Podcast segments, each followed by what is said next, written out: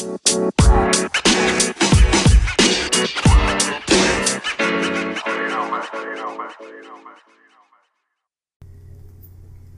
hay gente? Bienvenidos a un nuevo episodio de Ambos Sentidos. Un episodio especial, un episodio patrocinado por Delicious, los mejores burritos de San Luis. Este, vamos a hablar de ellos. Eh, nos acompaña el día de hoy un muy buen amigo de mucho tiempo de conocerlo. Este emprendedor, trabajador, este, luchón, ¿no? Luchón en el buen sentido. Esteban Carvajal. Esteban, ¿qué onda? Este, Néstor, ¿qué tal? ¿Cómo estás? Buenas tardes. Buenas tardes, este, pues bueno, eh, preséntate, háblanos un poquito de ti, que la gente te conozca, que sepa qué te dedicas, qué es lo que haces, este, háblanos un poquito acerca de ti. Ah, ok. Primero que nada, Néstor, muchísimas gracias por invitarme. Este, ya hemos estado escuchando por ahí tus podcasts y me parecen bastante interesantes, ¿no? Los vamos a recomendar bastante, ¿no? Este, pues mi nombre es Esteban Carvajal, ¿no? Eh, me dedico ahorita a vender burritos. Tenemos una, una pequeña compañía en la que hacemos burritos eh, gourmet y pues los llevamos a toda la ciudad, ¿no? El servicio a domicilio. Sí, en San Luis Río Colorado. En San Luis Río Colorado, así es. Sí, porque si nos andan escuchando en Irlanda y pronto en Filipinas. Ah, exactamente, ¿no? Este, es importante que las personas sepan en dónde es en San Luis Río Colorado, Sonora, ¿no? Así es. Ya tenemos ahorita aproximadamente cinco años dedicándonos a este rubro. Eh, yo creo que ya varias personas en San Luis nos conocen. Eh, en el Valle, quizá hay gente que lleva a otras partes. Y pues nada más. De momento, esa es nuestra principal fuente. Sí. Eh, burritos muy buenos, eh, muy recomendados.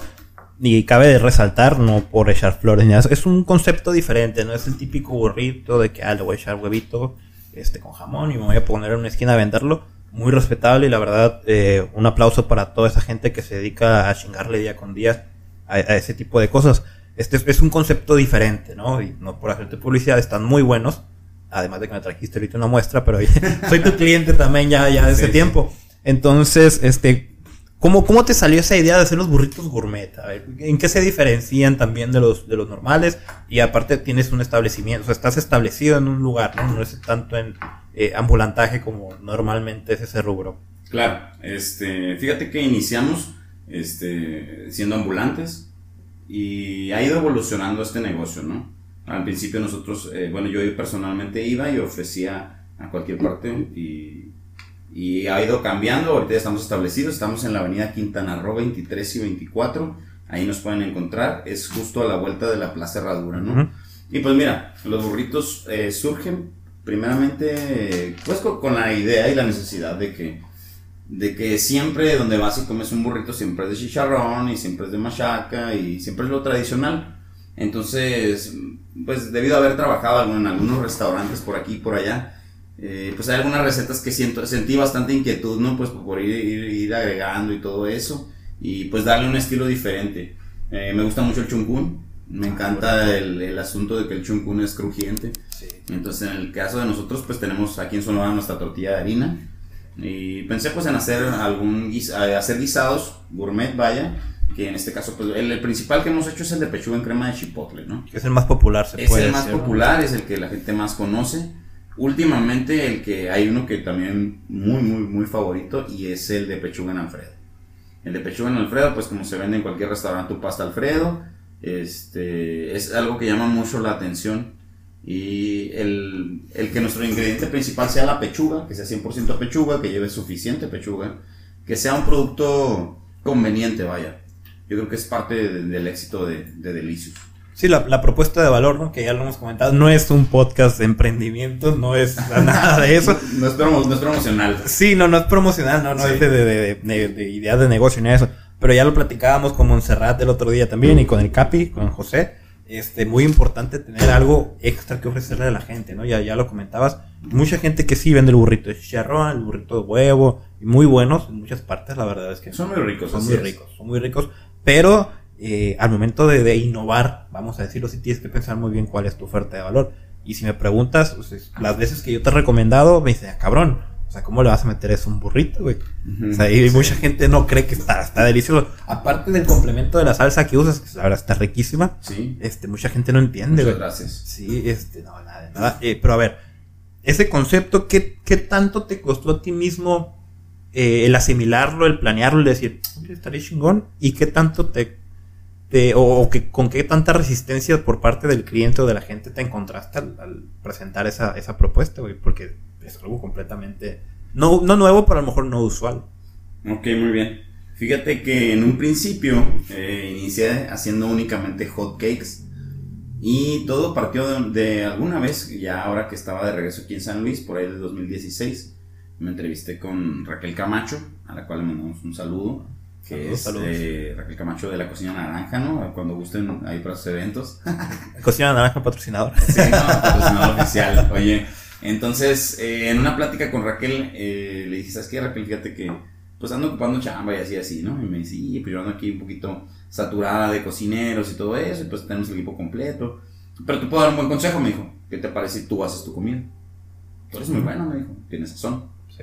Eh, ¿qué, te, ¿qué, te, parecería intentarlo? Entonces empecé a intentar, empecé haciendo hotcakes, llegó un punto en que los hotcakes pues ya eran muchos días de algo dulce. Sí. Me empezaban a pedir burritos. Entonces yo dije, no, pues cómo, ¿no? Si yo vengo de trabajar en el Palominos, en el Café de la Flor, en el Pampas, en el Carbao, o sea, ¿cómo voy a ponerme a vender burritos en la calle, no? Sí, que son restaurantes, por decirlo, o cocinas un poquito más, más altas, ¿no? Vamos a decir. Exactamente, pues me sentía a lo mejor un poquito triste o dando un paso hacia atrás. Sí. Pero eso fue en el momento, ¿no? Este, eventualmente empecé a hacer los burritos y yo sabía que no los quería hacer igual que los demás.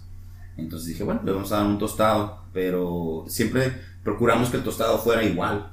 Entonces, sin querer, caímos en el estilo de hacerlos como un cuadrito.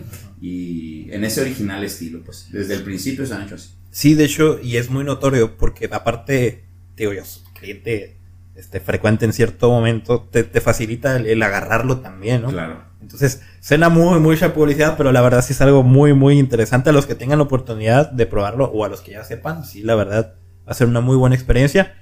Este, y, y te topas con esa parte de, ok, este, vamos a cambiar, vamos a, dar el pasito para atrás, hacer los burritos.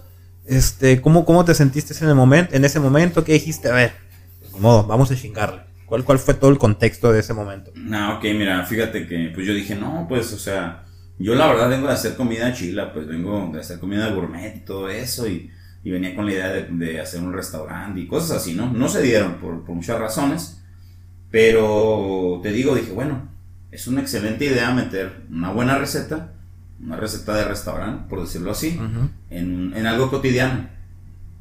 Burritos muy cotidiano. Esa fue la idea, o sea, que realmente pues en nuestro presupuesto estaba para hacer algo cotidiano. no, no, era que fuera elegir al que salió de la, de la propia necesidad que Exactamente, o sea, en su momento fue lo que teníamos a la mano y dijimos, ¿sabes qué? Pues es que aunque yo quisiera hacer este platillos y comida, de momento lo que yo puedo hacer son mis burritos. Pero para hacerlos únicos y diferentes, pues vamos a meterles buenas recetas. Iniciamos con el, de pechuga en chipotle y con, déjame acordarme con cuál, y con el de rajas, fíjate. Con el de rajas. Con el de pechuga y con el de rajas, fueron los que iniciamos y, y te digo, pues una cosa fue llevando a la otra. La gente eh, los fue reconociendo. Al principio me topaba con, con, que todos los burritos costaban 10 pesos, pues cuando yo empecé a vender. Iniciaste. Sí, cuando yo empecé a vender todos eh, costaban 10 pesos y yo no los vendía a 10 pesos, yo los vendía a 15 pesos. Entonces, para la gente era como, ¿cómo, cómo, cómo me vienes a vender algo más caro si eres nuevo, si, si no eres nadie? Pues, ¿sabes cómo? Entonces, ya había, ya algunos vendedores que ya eran populares en la calle, ya, ya de algún modo tenían el reconocimiento y pues vendían sus tacos a 10 pesos, ¿no? Entonces, yo llegar a, a disturbar eso, a, a, vender a 15 pesos, no era algo tan atractivo, no, parecía. Pero al momento que la gente tocaba su burrito y que realmente decía, oye, pues está cuadradito, está tostadito, y a la gente que le toca recién hecho, ahorita ya todos son recién hechos, ¿no? Sí. En ese momento iban en la hielera y a los primeros les tocaban muy crujientes y eso era una parte, siempre ha sido una parte muy importante, ¿no? Porque el, en el momento en el que tú cualquier tipo de harina la, la comes más tostadita, sí, más, es, más buena, exactamente, está muy, muy rica. Entonces, así es como ha ido evolucionando poco a poco hasta hasta que obviamente se quedó, o sea, no fue demasiado el tiempo que pasó hasta que se decidimos únicamente hacer burritos, porque realmente las recetas ya se tenían y se han ido mejorando, ¿no? Se ha ido trabajando en todas las recetas, pero como el resultado es muy bueno de poner algo extraordinario dentro de algo ordinario y ponerlo a un excelente precio, y como te digo, pues, o sea, lo más importante es que siempre hemos tratado de que sea un producto conveniente porque a mí no me interesa que la gente me compre hoy y que se vaya, pues hay mucha gente que, que le interesa únicamente el día de hoy. Pues, Sí.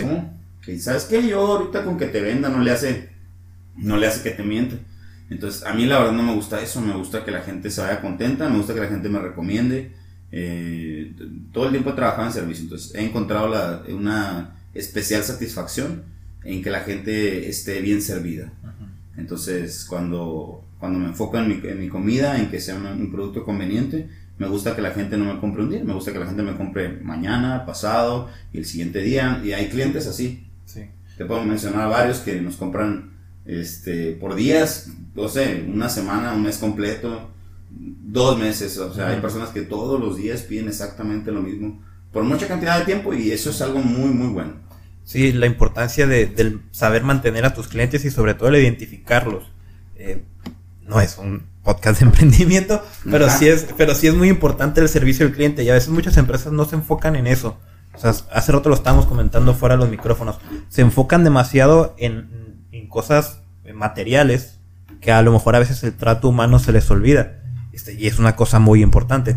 Ahora, a través de esos cinco años, ¿En, en qué momento te, te miras tú ahorita en tu, en tu emprendimiento? Ya como, como, como persona y como emprendedor. O sea, ya pasaron cinco años, ya te sientes bien establecido, ya te sientes bien agarrado, sientes que apenas vas agarrando el vuelo. Este, ¿cómo, cómo te sientes ahí?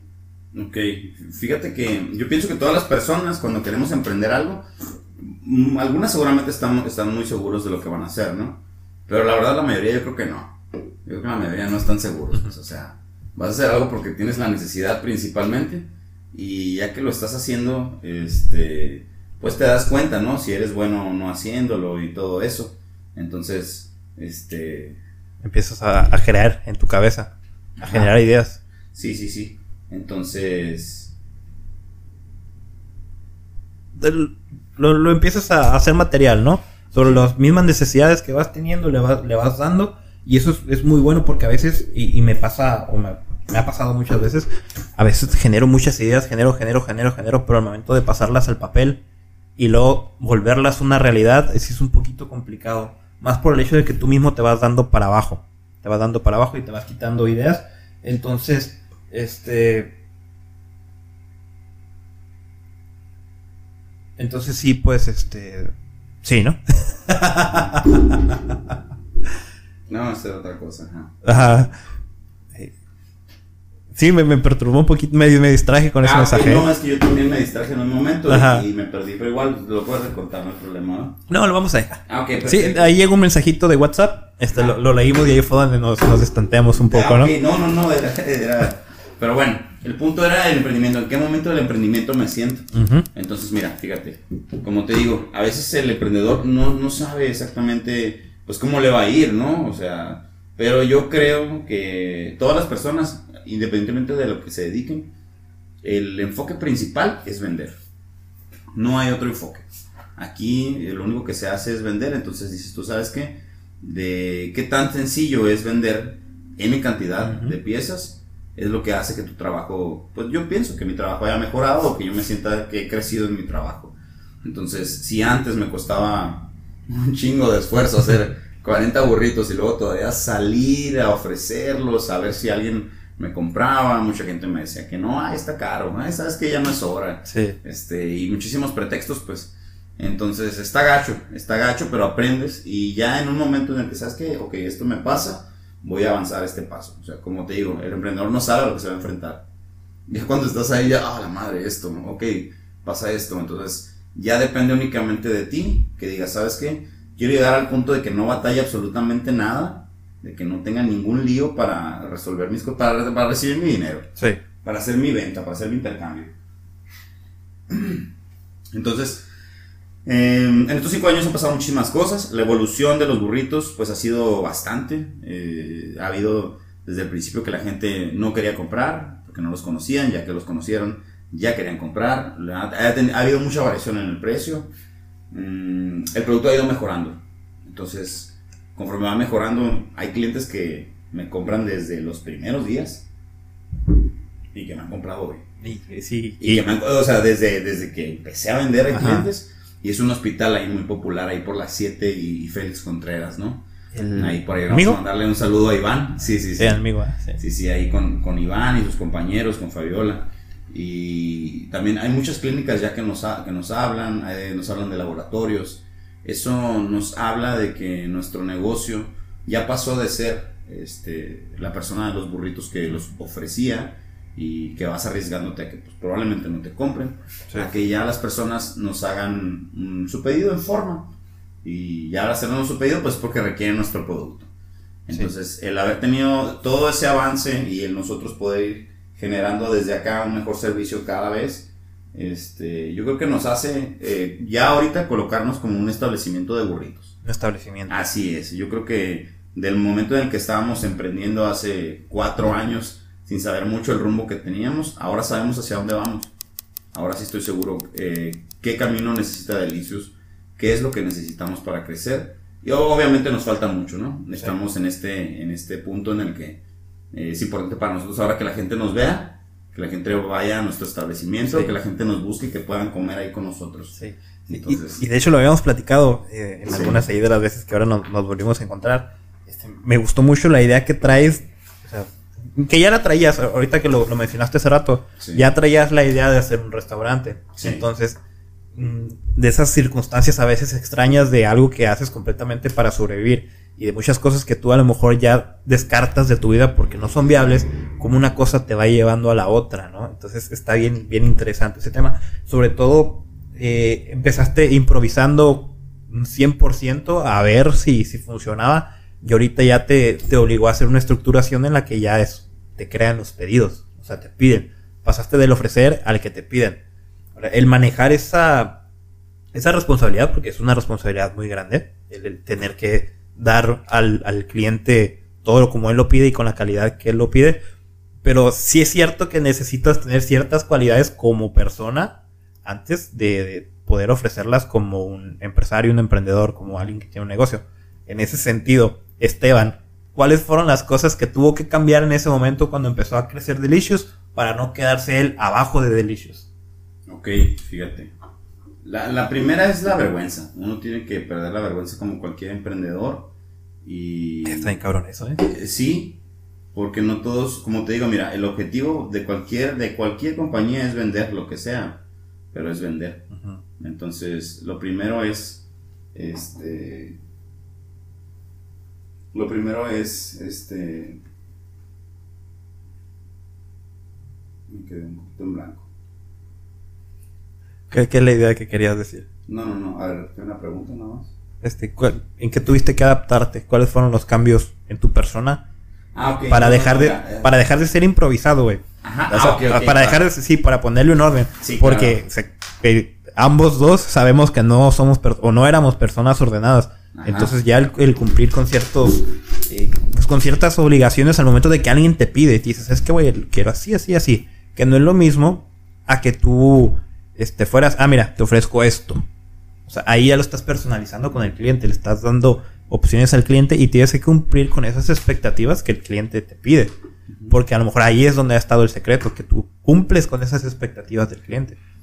Sí, entonces como persona, porque ah, debió haber sido de pasar de lo improvisado a lo planeado. Para pasar de lo improvisado a lo planeado simplemente hay que tener un chingo de responsabilidad y disciplina, un chingo, un chingo, no hay de otra porque mira, a mí me decían mucho las personas que me conocían, una persona en especial, que ya vas a ver cuando, cuando escuché esto, ¿no? Que me decía, ¿sabes qué?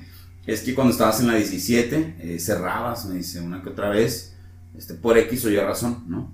Y ahora que estás acá en la 23 y 24 de Quintana Roo, este, ya no ha cerrado. Entonces, la diferencia entre el emprendedor que no sabía dónde iba y el emprendedor que ahora, pues vamos a decir que tenemos unas metas, tenemos unos objetivos que cumplir, pues es tanto mucha responsabilidad, perder un chingo de vergüenza y, y sobre todo un chingo de disciplina. El ser constante, porque es bien sencillo decir, ah, ¿sabes qué? Ese güey ese güey hace esto y a ese güey lo ayuda, ¿no? Es, es, muy sencillo señalar sin saber, pero la verdad requiere un chingo de disciplina y de constancia, que la verdad está muy complicado a veces tenerla si tú quieres quedar bien con todo el mundo.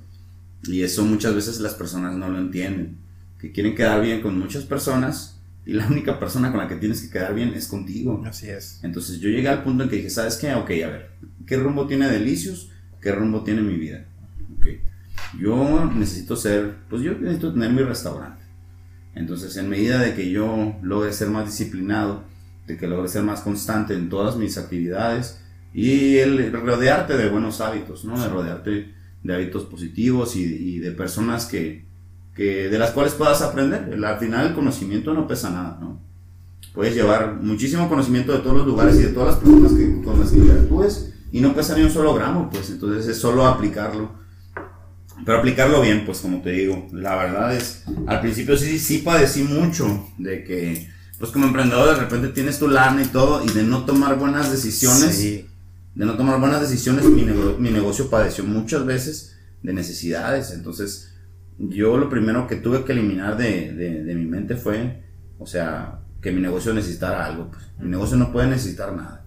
Sí, el poner a, a tu negocio antes que a ti, no a tus Así propias es. necesidades. Sí. Y, y sí, muy, muy importante eso que mencionas, sobre todo cuando te empieza a ir bien. El problema no es tomar las decisiones de inicio ni cuando todo este, va, va mal, sino lo bueno, lo bueno es cuando las cosas empiezan a ir bien. Y ahí te entiendo completamente, porque, lo- y lo estaba platicando con Adriana. Sí. Eh, me pasó ahora con, con este tema del podcast. Este, no es que tengamos mucha audiencia todavía, vamos iniciando, estamos en pañales prácticamente. Pero sí ha superado un poco las expectativas que yo tenía de inicio. Claro. ¿sí? Este, siendo que yo dije, no, pues vamos a largo, esto es relajado. Entonces yo me empiezo a ver los números, empiezan a subir de una forma en la que yo no planeaba. Y me empezó a volver, a volver loco de la cabeza. Sí, entonces digo, ah, pues mira, vamos a hacer ahora esto, esto, ay, me voy. Y me empecé a mal viajar, mal viajar, mal viajar. Y eso me hizo desconcentrarme mucho en, en- lo que estaba haciendo para seguir creciendo. Entonces, Claro. eh, llegó un punto en el que yo mismo tuve que decir, güey, ya relájate. Porque se me ha pasado muchas veces que me empiezo a ir, me empiezo a ir, tomo malas decisiones y todo ese avance que tenía, pa, termina yéndose por abajo. Entonces es muy importante el mantener una línea, eh, no, no subida rápida, sino una, in- una inclinación constante, ¿no? Que El, el fijar, el fijarnos metas alcanzables a muy corto plazo, porque mira, mm, muchas veces uno sueña cosas muy, muy, muy altas, no es problema eso, ¿no? La verdad, cualquier cosa que uno sueñe, yo pienso que Sí. pues, todo, es empieza por, bastante posible, ¿no? todo empieza por el sueño. Exacto, todo empieza por una idea, por quererlo, pero sí es importante que tú digas, ah, sabes que mira, yo quiero ir hasta dos kilómetros allá, tengo que llegar primero a, a 100 metros. Fijarme los 100 metros primero Sí. como meta, llegar ahí, enseguida lo que sigue y enseguida lo que sigue. Que sea una mejoría continua, pues, o sea, realmente yo creo que así como dices tú, ah, pues me siento diferente ahora, yo también me siento así, Sí. ¿sabes? Te veo diferente ahora y todo eso, o sea, no ha sido, no, no creo que haya sido de, de ayer para hoy, no creo que haya sido de una semana para acá, o sea, creo que ha sido un proceso en el que has digerido bastantes cosas que necesitabas hacer y, y, y pues así, son, así son las cosas, la vida eh, a veces enseña tarde, a veces enseña pronto, pero a ser ágil y a poder manejarla, pues eso nomás, nomás uno estando ahí y poniendo atención, pues ¿sabes cómo? Sí, este, y sobre todo el, aceptar, güey, porque, o sea, sí, y lo decíamos, eh, no, no me acuerdo con quién decía, pero esto- de esto lo he platicado mucho. Mucha gente que llega a ese punto de quiebre en el que las personas entienden que están mal, saben que están mal, saben que necesitan cambiar, saben lo que necesitan, pero no lo aceptan. O sea, más allá de si lo hacen o no lo hacen. O no lo hacen, güey. Ey. O sea, es, es bien sencillo, güey, de la gente. Mira, conozco muchas personas que me dicen, no, Esteban, es que mira, yo tengo este problema o tengo este otro problema. Y, ah, ok. O sea, como, güey, ¿qué estás esperando Es- desde, desde antier, desde el mes pasado para, para empezar a moverte? Pues es como, Desde el momento en el que te das cuenta. pues, no mames, o sea, ¿cómo, ¿cómo andas por ahí platicando algo que pudiste haber avanzado desde hace un chingo? Exactamente. Y pasa a personas que a veces tú dices, güey, no mames, ¿cómo a esta persona le puede estar pasando eso? Le terminan pasando. Entonces, muchos emprendimientos, muchos negocios terminan cayendo por eso. Porque no hay una evolución de la persona junto con el negocio. Ah, ok. Que e- ok. era, era lo que te decía ahorita. Ah, ese, es, ese es tu tema. o sea, Sí, es un tema bien cabrón porque y ahorita se está viendo, es, es- el emprendimiento está de moda. Sí, por las condiciones que tú quieras, porque este inflación, porque la gente necesita dinero, porque está toda esta mentalidad de ser tu propio jefe y, lo que tú quieras. Y lo vemos aquí, San Luis está lleno de colectivos. claro. Y cada colectivo pues tiene un buen número de emprendedores. Pero esos emprendedores a veces es nomás, voy a comprar el X producto, lo acomodo y pues a ver si se vende. Y entonces ahí lo dejan, no le dan un seguimiento, no se mentalizan ellos tampoco, no crean hábitos en el que le, con el que le puedan dar un seguimiento a ese negocio y se termina cayendo. O empresarios ya grandes o, empresas grandes que terminan caminando de muy buena forma, crecen en, en, la operación, crecen en los empleados, crecen en todo, pero la persona sigue teniendo los mismos hábitos. Entonces eso se termina yendo al final. Tiene que haber una evolución de la persona junto con el negocio, cosa que es muy, muy complicado que se dé. No, y obviamente eh, transmitirlo, o sea, no, no, estamos hablando aquí de que ya seamos una prueba de éxito, ni mucho menos, ¿no? Pero, pero es bien importante que la gente realmente, tú le puedas transmitir bien tu mensaje. Y hay, hay muchos ejemplos de muchos empresarios aquí en San Luis que yo creo que, que son muy buenos que son muy buenos y además de ser muy buenos se han rodeado de las personas adecuadas, han tenido equipos, eh, un equipo de trabajo muy bueno y, y realmente el poder transmitirle a esas personas que estén capacitadas para sus diferentes áreas, pero el poder, el poder ser gente, pues el poder ser, aún que tú seas el patrón y tengas tu lana, pues o sea, que, que tú pues, realmente puedas transmitir un mensaje de calidad y que estés interesado en tu personal, pues eso es el éxito de, de varios, de varios aquí en San Luis que saben cuidar a su gente, que saben cómo hacer que su gente esté contenta. Pues, y, las chambas y los números ahí lo respaldan seguramente. Sí, sí, sí. Este, ¿Qué tanto influyó el hecho de que, güey, tú empezaste con nada? O sea, no es de que alguien llegara, no, güey, tómate güey, paro, se empieza. O sea, fue literalmente empezaste desde nada, güey. Sí, fíjate, cocinaba primero ahí en la, en la casa ahí de, mi madre. Si te tocó una ahí, este, Ahí es su casa, muchachos, cuando gusten. un saludo para tu mamá. Un saludo ahí para mi mamá. Y pues ahí empecé. Eh, empecé pues mostrándole mi inquietud de que quizá yo no sentía que iba a ganar, ¿no? Lo que, lo que me merecía ganar. Y, pero pues que obviamente pues yo vendiendo lo que yo sabía, pues seguramente sí lo iba a hacer. Entonces me dio el espacio, ¿no? Pero llegó, como todas las cosas, pues como todos los arrimados, pues llegó el momento en que, en que ya estorbaba, pues así entonces ya el Delicious ya empezaba a nacer, empezaba a sentirse y, pues ya empezaba a incomodar ahí la cocina, una cocina normal de un hogar, pues ya. Una cocina casera. Exactamente, se miraba un poco interrumpida, pues entonces ya fue que surgió la necesidad de, cambiar y de, buscar un establecimiento y pues obviamente que la gente siguiera pidiendo, que la gente siguiera acudiendo a nuestro teléfono para, para su desayuno, pues es algo que nos motivó a, arriesgarme, que me motivó mucho a arriesgarme. Pues y a continuar. Sí, importante, güey, sobre todo la parte que dices de arriesgarte y continuar. Pero a ver, yéndonos un poquito para atrás, antes del inicio de Delicious, este, ¿en qué momento tú dijiste, güey, sabes que yo cocino bien? Yo tengo el talento, tengo las ganas, estudiaste algo relacionado a la comida antes de, de ¿Cómo, me di cuenta de eso? Ajá, ¿cómo te diste cuenta? Porque también, o sea, también tienes muy buen conocimiento, de servicio al cliente. Y ese ya lo tenías desde que nos conocimos, cuando todavía no existía Delicious. No, o sea, mira, hay una, hay una trayectoria. Hay una trayectoria aquí y. Y, pues es, es, muy un poco larga, ¿no? A lo mejor no alcanzamos a platicar todos los lugares que, en los que he trabajado, pero. Este. Pero sí, yo te puedo asegurar que sí he trabajado en unos 20 restaurantes en la zona, desde Culiacán, este, y para acá, para este lado, ¿no? Hermosillo acá en Mexicali, en Tijuana, y, y realmente el, el, estar cerca de ese tipo de, restaurantes, pues me hace tener, eh, pues la calidad de servicio que tienen esos lugares, pues he estado con muchas personas que derrochan, derrochan talento, pues sí. sí, he estado con muchas personas que derrochan talento y, y es muy importante el poder aprender, como te digo, de cada persona. Sí, aquí tenemos una cultura un poquito extraña. Estaba platicando la otra vez eh, no lo entiendo, ¿eh? Estaba platicando con una persona que viene del, sur del país, del, centro, centro sur, este, y se sorprendió con, con, la, con el tipo de servicio del cliente que hay aquí en San que no hay. O sea, que no hay, y que es muy complicado, y sí es cierto. A lo mejor nosotros porque somos parte de la misma cultura y no lo notamos tanto. Pero una vez ya que sales fuera de ciudad, que, que sí tuve la oportunidad, o que viene gente de esos lugares, se termina sorprendiendo de, ¿qué, qué pasa aquí, no? Entonces, por eso, por eso lo mencionaba. Porque si tienes un, sentido especial del cómo tratar al cliente, que los tratas como personas, no tanto, no los ves como clientes, los ves como personas y, es muy importante para hacer sentir bien al, cliente y, yo creo que eso ha sido la base por la que te han seguido consumiendo incluso después de 4 o 5 años. Fíjate, eh, Pues mira, son, son dos diferentes asuntos. Eh, mira, uno, uno es el cuando descubrí eh, que cocinaba rico, ¿no? Dijiste. Y luego cuando descubrí lo del servicio al cliente, ¿no? Ajá. Descubrí que cocinaba rico una vez que Raquel Camacho me dijo, yo tenía como 13 años cuando empecé a trabajar con ella. Está muy chico. Sí, un día su hijo, Alejandro Liscano, que es mi amigo, el doctor Alejandro Liscano, me dijo, ¿sabes qué? ¿Qué te parece si te gustaría faltar a la escuela y ganar 150 pesos? Y le dije, pues, pues claro que sí, le dije. o sea, hasta por 100 creo que lo haría. Sí, sí, no, y a veces lo hacemos de gratis.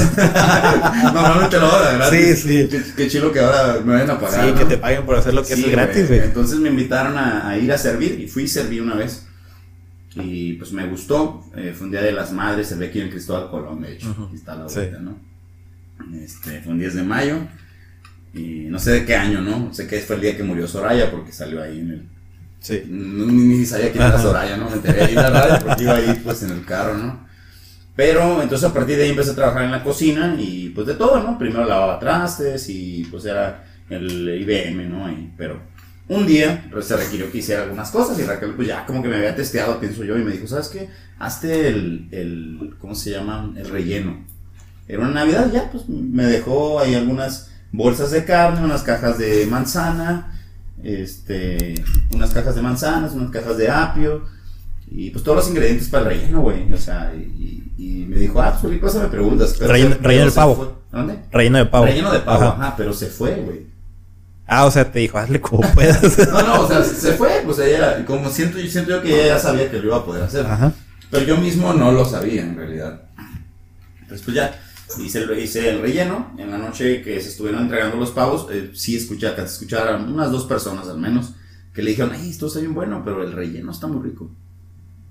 Entonces, a partir de ahí siento que ya me tuvo un poco de confianza y, y me empezó a dar chance de, de cocinar algunas cosas. Fui creciendo y, y, pues me di cuenta, después de ahí cociné en, en Culiacán.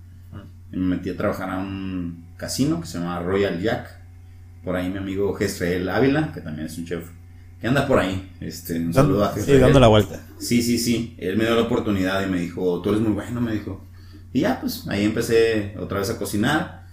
Y de ahí me vine para acá, ya para esta zona nuevamente, acá en, en San Luis. Y ese es por el lado de la cocina, pues aquí en San Luis creo que tra- ah, pues, trabajé en el radero un tiempo, en los banquetes. Trabajé en el restaurante Harris como dos años, de mesero. Ahí Omar Robles me dio la oportunidad cuando tenía yo como unos 19 años. Y, y pues le agrade- siempre le estaré agradecido porque aprendí muchísimas cosas, ¿no? Entre, Sí. entre cortes de carne, aprendí mucho de vino. Lo que sabemos aquí en el pueblo, ¿no? O lo Sí. que sabíamos antes, ahora ya, ya estamos un poquito más, ya estamos más domesticados acá en el Sí. rancho, ¿no? Sí, y de hecho no, no me acordaba, güey. No eres de aquí. Ah, sí, No, no eres de aquí. Vienes de una parte también sí, sí, sí. de lo que hablábamos ahorita, ¿no? De allá de la parte del centro de México. Sí. Este, y sí es una cultura completamente diferente. Y traes otros sabores, sobre todo esa parte, ¿no? Otros sabores, los ingredientes que no se consiguen de la misma manera aquí que allá. Sí, sí, sí. Este, ¿en qué momento dijiste tú, güey, esta madre es bien complicado? Me quiero quedar aquí en lugar de irme para allá, ¿Quedarme en dónde? aquí en San Luis, por ahorita, por el momento. O fueron circunstancias de la vida. Ahorita que, que, me, que me quedé aquí, Ah, no, antes de, de empezar de Delicious. antes de empezar Ajá. Delicios, fíjate que eh, estaba estudiando. Estaba estudiando.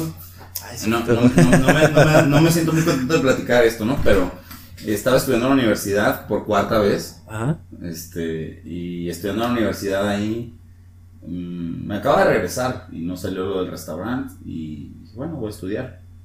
Y estaba estudiando, tuve trabajo en las alarmas de San Luis, este, bastante bien, pero, pero realmente no era algo que yo quería. Y lo que estaba estudiando, pues tampoco. ¿Qué estás estudiando? Estaba estudiando comercio internacional. Comercio. Ajá, dije, pues yo vendo comercio, no, pues total, fuck. Pero la verdad es que dije, ¿sabes qué? No, o sea, no tengo ninguna necesidad de ponerme a estudiar algo otra vez desde cero.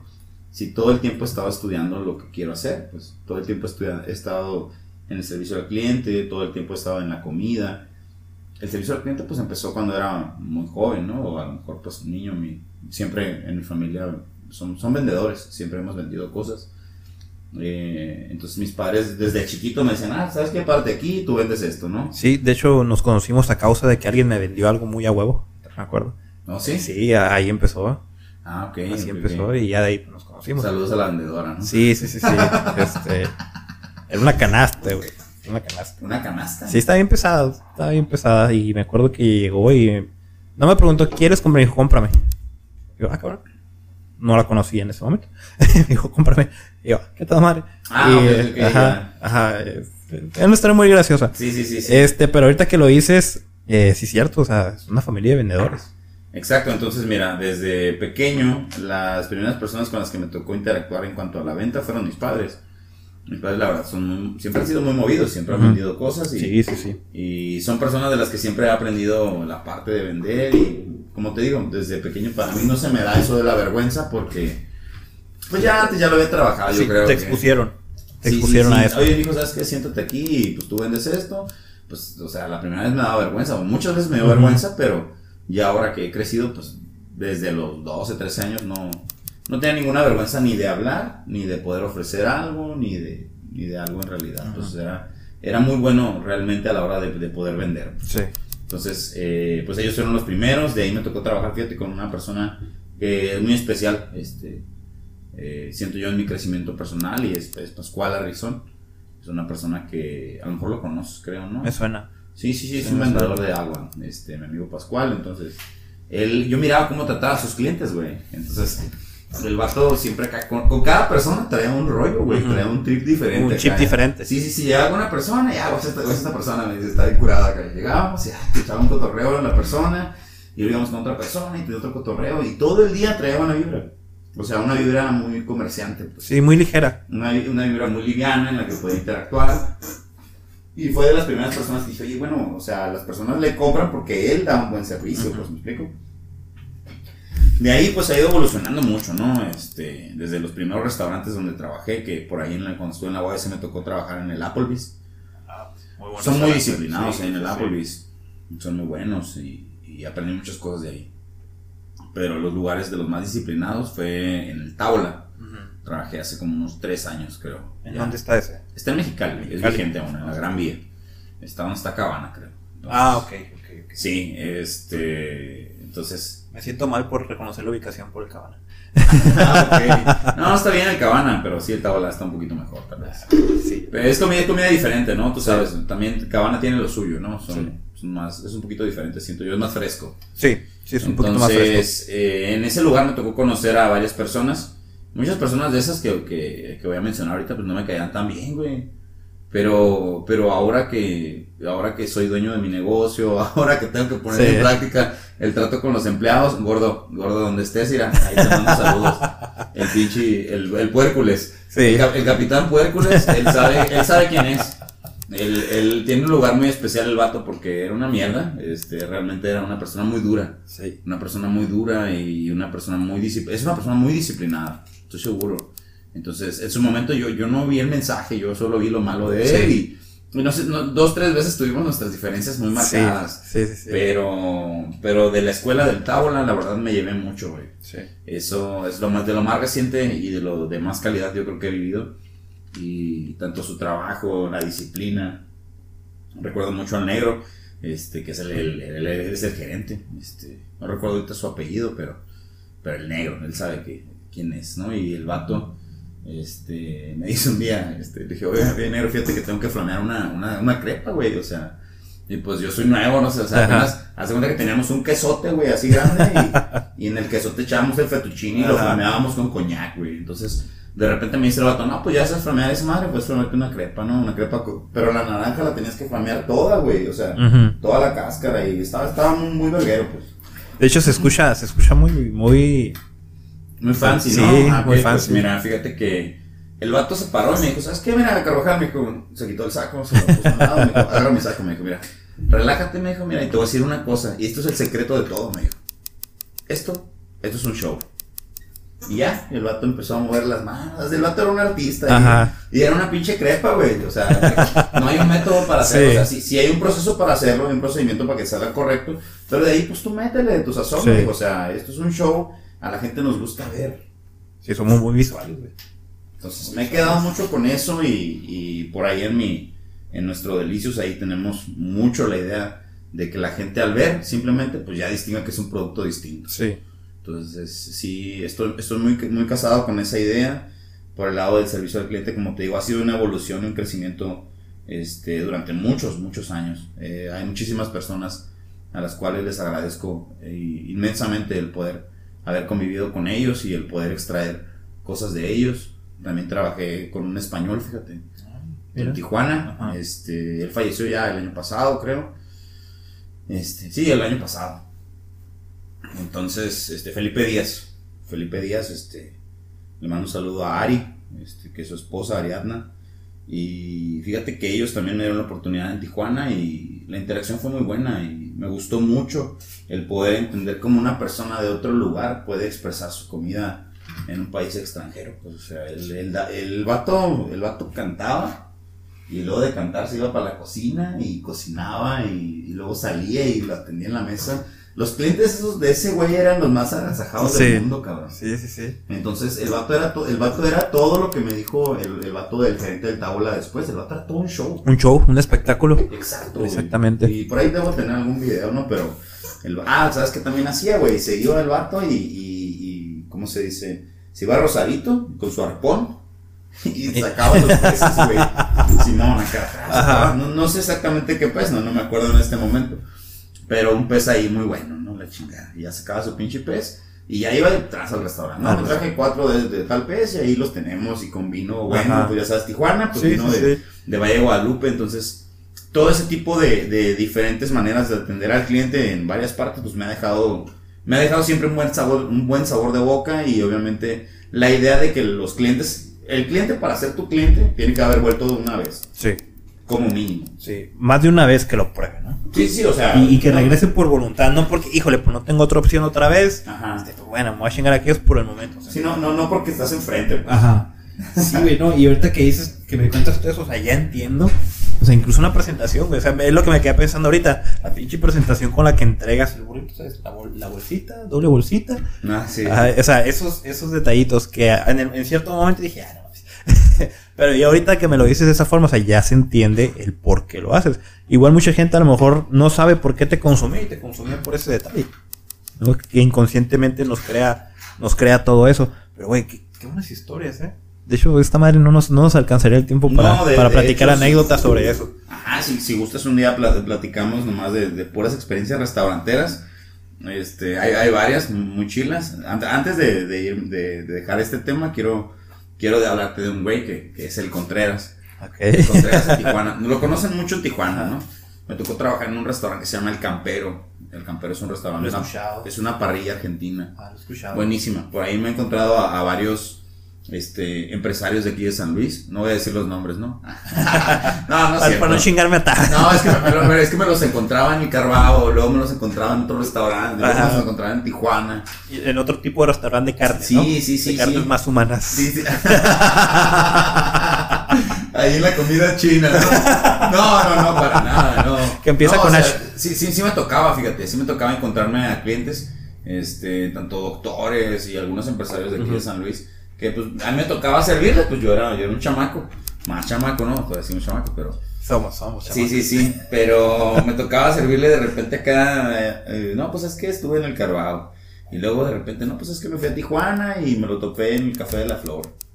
Y luego, no, pues es que me lo topé en el Tábola dos años después, o sea, pero a la hora de estarlo atendiendo, pues sí te saca de onda encontrarte un mesero que te has encontrado en tres ciudades diferentes. Sí, sí, sí, No es muy común. Surge la pregunta, oye, ¿qué onda? Ya nos hemos visto, ¿verdad? Entonces. ¿Sí, te reconocían? sí, ah, por supuesto. No, pues que soy de San Luis y esto y el otro. Y, órale, ¿no? Pues o sea, también, también en su momento les, les agradaba la idea, ¿no? Y es algo muy bonito para mí el, el poder. Este, mira, ahora recibo mis clientes y mis clientes son constantes y ya los conozco, me conocen por los burritos. Pero en su momento, desde Harris, desde Café de la Flor, desde Carvao, me gustaba que los clientes volvían, pues los clientes siempre volvían a llamar y todo eso. Este, y, o cuando regresaban, ah, ¿sabes qué es que nos atendió Esteban? Eso es muy importante en un restaurante. O sea, independientemente de, que tú seas bueno o no, el trato que tú le das a la gente y que la gente llegue y pregunte por ti. Sí. Eso, eso mata el orden, eso mata el orden que llevaban las mesas, güey. Sí. Haz de cuenta que llevan un orden sabes que le toca a fulano, ¿no? Pero pues llegó, llegó fulanito de tal y Preguntando pidió que lo atiendes tú. Pues modo, vas y Sí, lo atiendes. lo atiendes. Así es. Sí. Entonces, eso habla muy bien del servicio al cliente, que, que cada quien va evolucionando en sí mismo, ¿no? Sí. Qué buena onda. Eso, eso no, no me lo, no me lo conocía, ¿eh? No te y lo eso, sí, no, y eso que platicamos muchas veces. Ajá, sí. Este, incluso con algunos grados de alcohol extra en el cuerpo, este, y no recuerdo que platicáramos sobre eso. Es, es muy bueno, ¿no? Y, y te felicito por todo el crecimiento que has tenido y el saber aprender sobre todo todo ese tipo de cosas.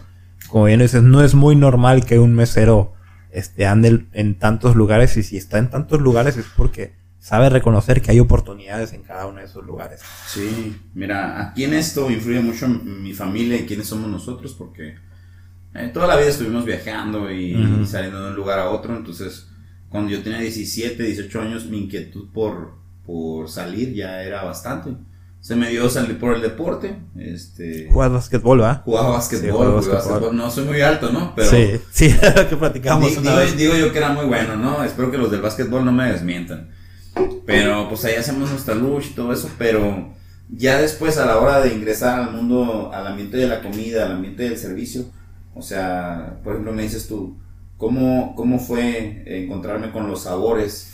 Pues fíjate que en todos los restaurantes siempre trabajan, ¿no? Pues que el, restaur- el, el, el, el chef pues es de, es, de, es de Yucatán, o el chef es de Tabasco, o los cocineros son de tal parte, ¿me explico? Sí, la pluriculturalidad.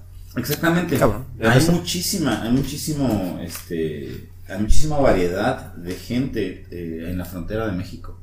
Sí, en la frontera de Tijuana eh, es algo muy bonito que se mira gente de todas partes, que puedes ir a algún lugar de Tijuana y probar pues comida diversa, ¿no? Sí. Eso está muy cool. Pero me tocó, por ejemplo, en un restaurante que en el Carbao me tocó que me dijo, el chef se llama Alfredo. Ah, curiosamente. Se llama Alfredo. Ajá, no, y fíjate que no, no es por ahí lo del, lo del Alfredo. Digo, no, no, no, pero o sea, curiosamente, Pero, ajá, que sí, se sí, te sí. quedara tanto y tienes un, plat- un producto, un platillo, vamos a decirle, Sí, que, sí. que es, es de los más pedidos. Pues haz de cuenta que este vato, güey, eh, hacía un guiso, un guiso, güey, para los empleados, ¿no? Obviamente, pues siempre trataban de que fuera papas con, con un chingo de verdura y, y ya, ¿no? Pero eventualmente había chance de, de hacer poquita carnita en un guisadito con un arrocito sexy, ¿no? Entonces, pues haz de cuenta que sí, sí se aventaba el chef acá, pues, se aventaba. y- Mire, chef, le voy a decir una cosa, le digo, está muy buena su comida, nomás que necesito que me diga qué le pone. Le dije una vez. Necesito que usted me diga, no, mire, chef, aquí, si usted, me dijo él, mire, chef, me, dijo, me habló de chef. Sí, te reconocí igual, ¿no? Me dijo, mire, chef, y yo pues era mesero, pues, o sea, no. Pero él, él- él notaba que yo tenía interés. Siempre preguntaba qué llevaba el fettuccine, siempre preguntaba qué llevaba todo, Ujú. cabrón. Entonces, en su momento no es que lo quisiera saber, pues, no, le, no lo quisiera cocinar, pero ocupaba yo describírselo a la gente. Sí. Entonces yo ocupaba decirle a la gente, ah, no, es que mira, esto se hace con esto, y esto y esto, y así lo hacemos. Y pues la gente ya se le antojaba. Y ya me decían, ah, Lo vendías. Lo vendía, vendía el producto, hacía mi venta sugestiva. Entonces este chef Alfredo me dijo, mire, usted tiene, tiene que descubrir qué le ponemos, nada más. Y ya, me fui. Y pues duró como una semana para volver a hacer el mismo menú. Y ya cuando lo hizo, le dije, ¿sabe qué? El, el ingrediente es el comino. La chingada. Tiene comino, su, su, su guiso tiene esto, esto y esto. Tenía especies italianas y, tiene comino el día de hoy. Como la vez pasada, o sea, el, el- el ingrediente que yo buscaba era el comino. Y me gusta mucho, yo creo, porque pues, yo lo había probado seguramente en la comida allá por el sur del Sí. país, ¿no? Entonces me llamaba mucho la atención. Mi, mamá- mi madre también usa mucho comino. Sí, es muy típico de allá cocinar con comino. Mi abuela también cocinaba con comino. Ah, pues es, es- es bastante típico, ¿no? Entonces, pues por ahí. Y a partir de ahí ya me decía siempre chef. Y era algo muy padre. No es algo que le decía a nadie. Pero era algo muy satisfactorio que otra persona se diera cuenta que yo también sabía cocinar. Que tenías el talento. Sí, sí, sí. O sea, no, no, no pone que no lo aprovechaba porque la verdad siempre trabajé de mesero. Siempre obtuve más dinero trabajando de mesero que, que de cocinero. Entonces, eh, pero era muy satisfactorio para mí poder llegar a la cocina y decirles, oye, ¿sabes qué? Una vez, fíjate, hay algo aquí bastante chilo. Eh, para cierto restaurante aquí en San Luis. Solicité una receta en otro restaurante en Mexicali. No, no lo hice directamente, ¿no? O sea, yo como empleado del restaurante de Mexicali, dije, ¿sabes qué? Este, este platillo está muy bueno. Y ya. Tenía un conocido que tenía un restaurante aquí en el que yo trabajaba los fines de semana. Y acercamos un platillo, una receta. Y la receta es vigente hasta el día de hoy. La receta se vende muchísimo. Sí. Es de las más vendidas. Y, y eso me, me da muchísimo gusto Y me da el mismo gusto que ahora ver gente que venda burritos de chipotle o así, ¿sabes cómo? Sí, sí, hay, hubo un cambio, ¿eh? Porque veo que la gente ya tiene otro chip y ese chip no se hubiera puesto si nosotros no nos hubiéramos movido aquí. Exactamente. Tú, tú fuiste abriendo el camino para que los de atrás empezaran a caminar sobre eso. Y ahora lo que íbamos a comentar ahorita, este, porque sí es un cambio, es un, eh, pues sí, un cambio, ¿no? O sea, te quitas ese estigma que de repente hay como en muchos otros negocios de que esto tiene que ser así. Y puede ser así. Claro. Entonces, me parece que en ese sentido sí, tú llegaste y empezaste a abrir ese, ese camino, güey. Y la neta, en una, eh, en un pueblo tan cerrado de mente como, como aquí, está bien cabrón hacer eso. Sí, no, la, la verdad, nuestro, nuestro San Luis es muy bello, pero a veces no aceptamos las cosas diferentes. De principio, ¿no? Últimamente siento que hay mucha variedad en comida, cada vez hay más variedad en todo y, y la gente ya se ha ido adaptando, ¿no? Ya son más frescos, ya les gusta más, ya nos recomiendan ampliamente. También ya estamos, por fíjate, por hacer nuevas recetas. ¿Ah, sí? Estamos trabajando en hacer este nuevos nuevos este ¿Puedes, burritos. ¿Puedes dar un pequeño avance? Sí, claro. Este, tenemos por ahí uno italiano, que es un burrito pizza. Eh, tenemos un burrito oriental. eh, tenemos, por supuesto, el burrito pesto. Y estamos pensando en agregarle más cosas al burrito. Ujú. Pues que tú le agregues un huevo con jamón, o queso con jamón, o que simplemente le agregues un chingo de queso. pues. Sí. Pero eh, queremos experimentar otras variedades y esa es la razón por la que ya quiero estar ahí, pues. Sí. Porque pues, realmente esas cosas, además de vivir en, en- en mi imaginación, este, las hemos puesto en práctica una, una que otra vez, pero te digo, como son cosas que no, lo- no las hemos hecho, son cosas que para ponerlas en práctica debo estar yo ahí. Todavía están en prueba. Están, ya, ya se han hecho algunas pruebas, unas ya están aprobadas, otras no. Cuando gustes, este, que necesites un paladar exigente Ah, no, sí. y, una, y una barriga muy grande para eso, este, con mucho gusto podemos ir. digo, ofrezco mis servicios humildemente. Ok, ok. Sí, sí, sí. No, estás invitado, ¿eh?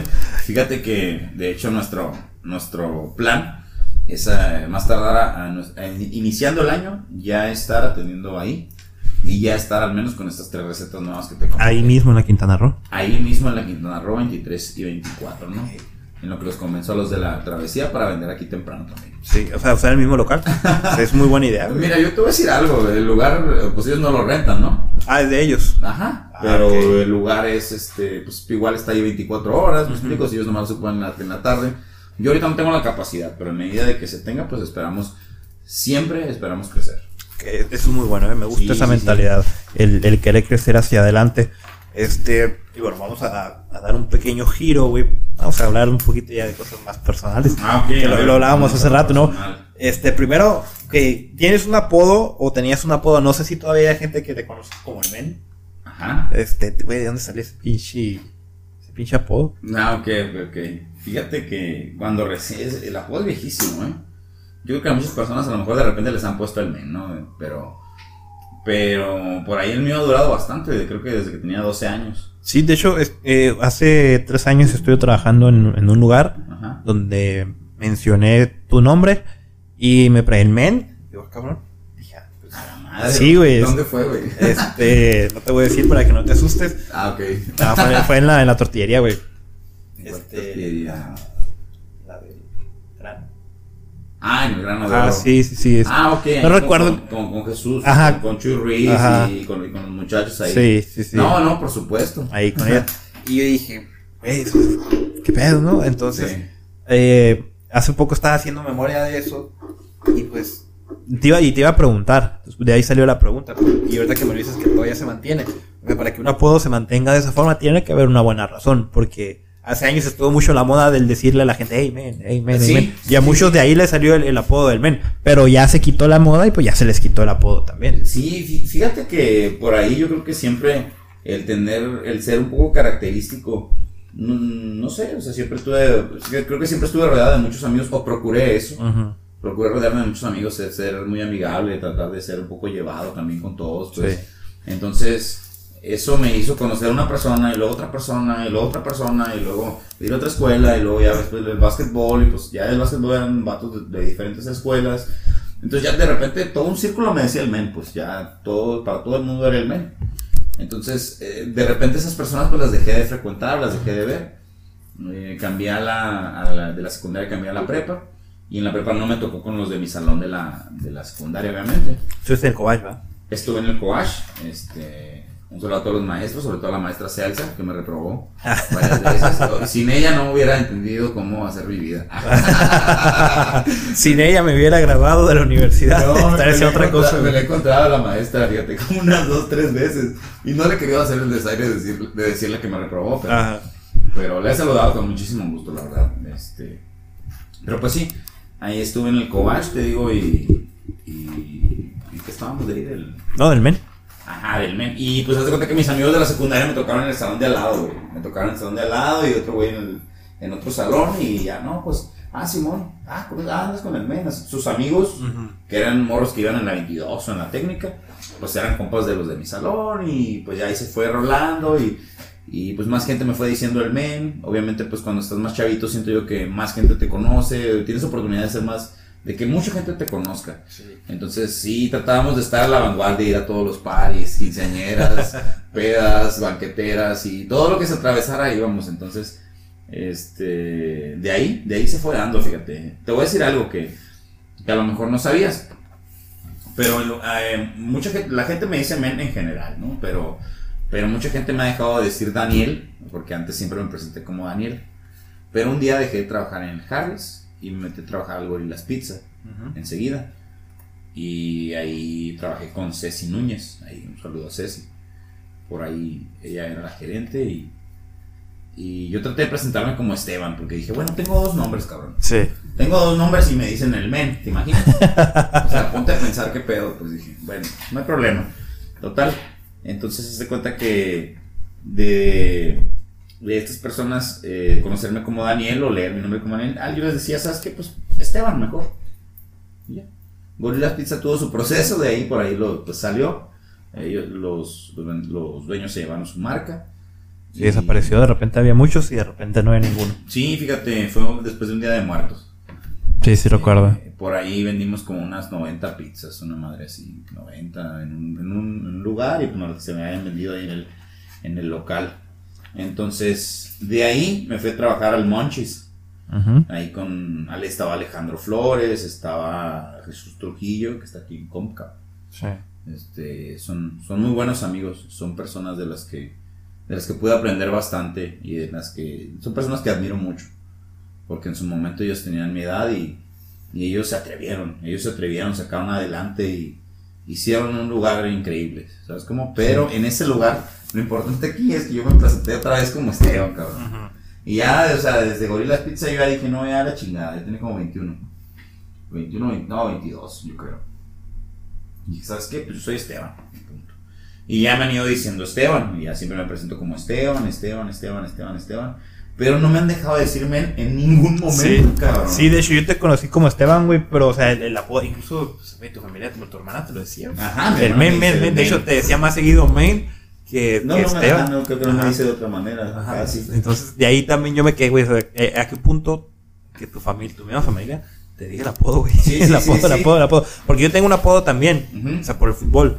Pero ahí sí está bien ¿Cómo te marcado. dicen? El Benji. acá? El Banji, ajá. Ajá, sí, sí, sí, sí, por ahí lo he escuchado, Sí, eh. no, te creo. Una vez estábamos platicando eso, tenemos un chingo de amigos en común Ajá. que no sabíamos.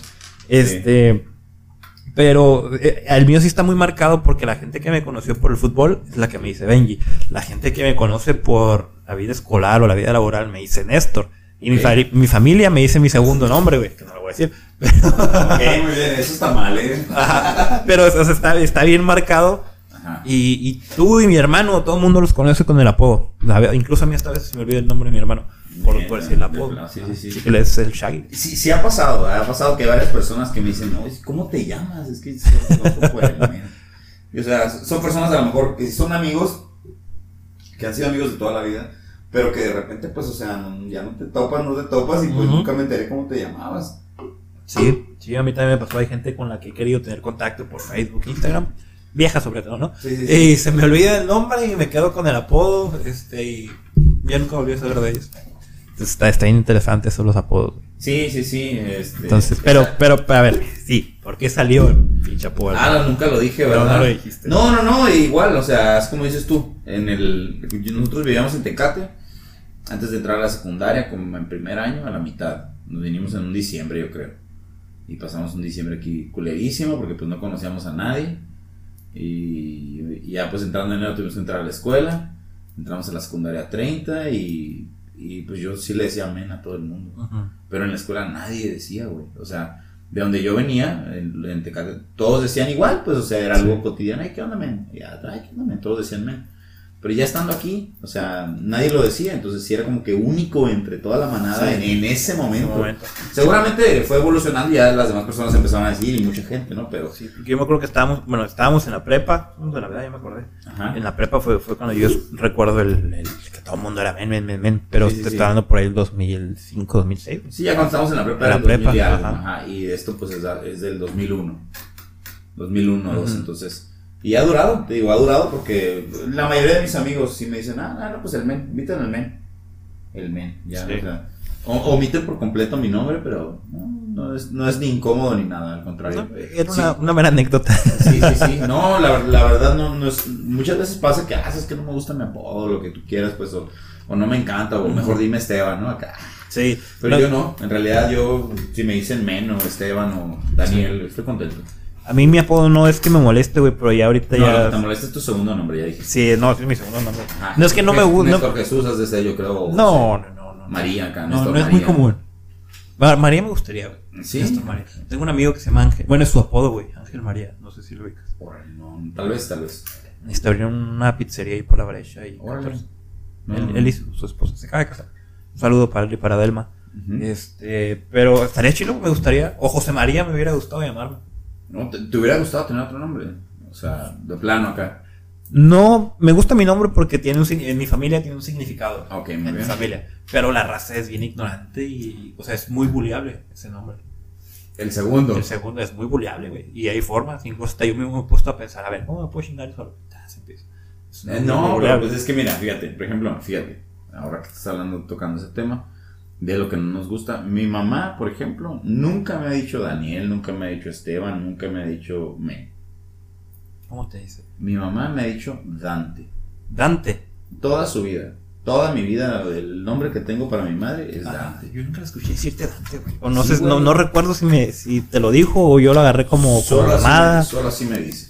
¿Por qué te dice Dante? Ella que yo creo que quería que me llamara Dante, es lo que me platicado, ¿no? Entonces, ella en todo momento, pues así como que, ay, Dantito, Dante, Dante, Ajá, Dante. Dante, Dante, Dante. Ajá. Te hubiera dado más porte. Tal vez, ¿verdad? Hubiera sido más, más único, tal vez. Sí, sí, Pero sí. sí, sí, siempre, siempre es- está la raza ahí que dice, oh sí, Daniel Esteban, ¿no? Se sí, escucha medio acá. sí, está medio telenovelesco, pero, o sea, Dante te Sí, no, Dante no. Alighieri, ¿no? Ah, por ejemplo, ¿no? Sí. güey. Sí, hay, hay- hay varios Dantes ahí estelares, entonces. Si hubiera estado más original, tal vez. Pero dentro de todo, pues no me arrepiento, porque al final, al final del día, pues. Ah, mira, bueno, el punto era que, que, que cuando me decían Dante, pues como cuando mi mamá me dejaba en la escuela, me decía Dante, ¿no? Y, y, pues mis compañeros así como que me decían Dante, volante, diente, adel- adelante, camino, no sé, güey, o sea, te lo juro que me decían de todas las Sí. maneras, güey. Al principio estaba muy chiquito y pues me alteraba y hasta, yo creo que me imagino que lloraba y, Es me que daba putazos con alguien. El bullying antes era otro pedo, güey. Sí, no, el bullying, el bullying ha evolucionado y ahora es una cagada, ¿no? Ahora Sí, es- sí, te pone un meme. Sí, sí, sí, ahora ya está, está muy light, pero antes sí era un poquito más agresivo, era más a la yugular, pues. Sí, no, y físico, güey. Yo me acuerdo que ya con los calzones en la nuca de que me hacían calzón chino cada rato, güey. A la madre. Sí, y yo con las manos un poquito, este, calientitas de tanto estar. sí, ¿te acuerdas de, De tanto eso? estar levantando Sí, de raza, no. levantando raza.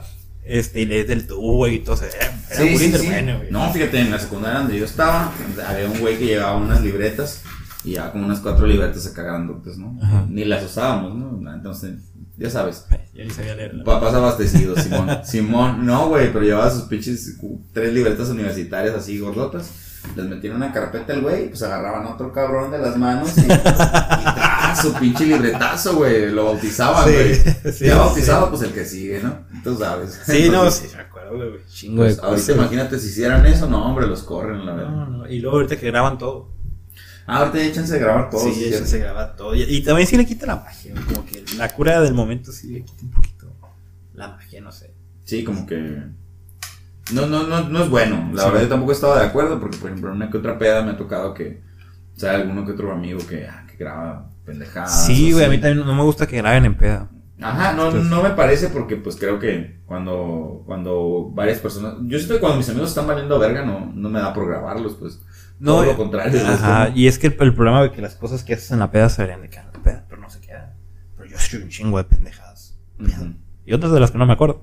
Pero, y, y me han enseñado el video después y yo, Ah, ese, ese- ese ese- es el pedo, ese es güey. otro tema, Sí, la, copiada, no. No, no, no mala copiada, güey, no, no mala copiada, pero No, no, no, o sea, tú, tú te sientes en confianza de que si puedes tomar, o sea, la, la mayoría de la gente que toma, la neta, es para, para soltarse. Sí, sí, sí. Este, por cierto, hasta hay un podcast que se llama La Picaña, de aquí de San Luis, Ujú. en que to- tocan este tema de por qué tomamos cerveza, ¿no? muy interesante, y para que la gente lo vaya a escuchar. Eh, Pero la neta, la mayoría, aunque tenga mal sabor, güey, la raza toma cerveza porque quiere soltarse, quiere desestresarse, quiere hacer cosas que normalmente no haría. a gusto. Sí, güey, entonces de repente que la gente con sus pinches mamadas de empezar a grabar, este, y luego los usen para otras cosas, más cuando tienes pareja. Entonces, ok, sí, te andas con el pinche culo en la mano de que, güey, no vaya a salir ese pinche video en el que hice esta pendejada con, no sé, con mi compa. Te das tres veces con tu compa. Eh, No, no me ha pasado tan así, ¿verdad? Pero, pero pues ok, respeto, Sí. respeto tu punto. no, no, esta, yo tampoco, no era mi compa.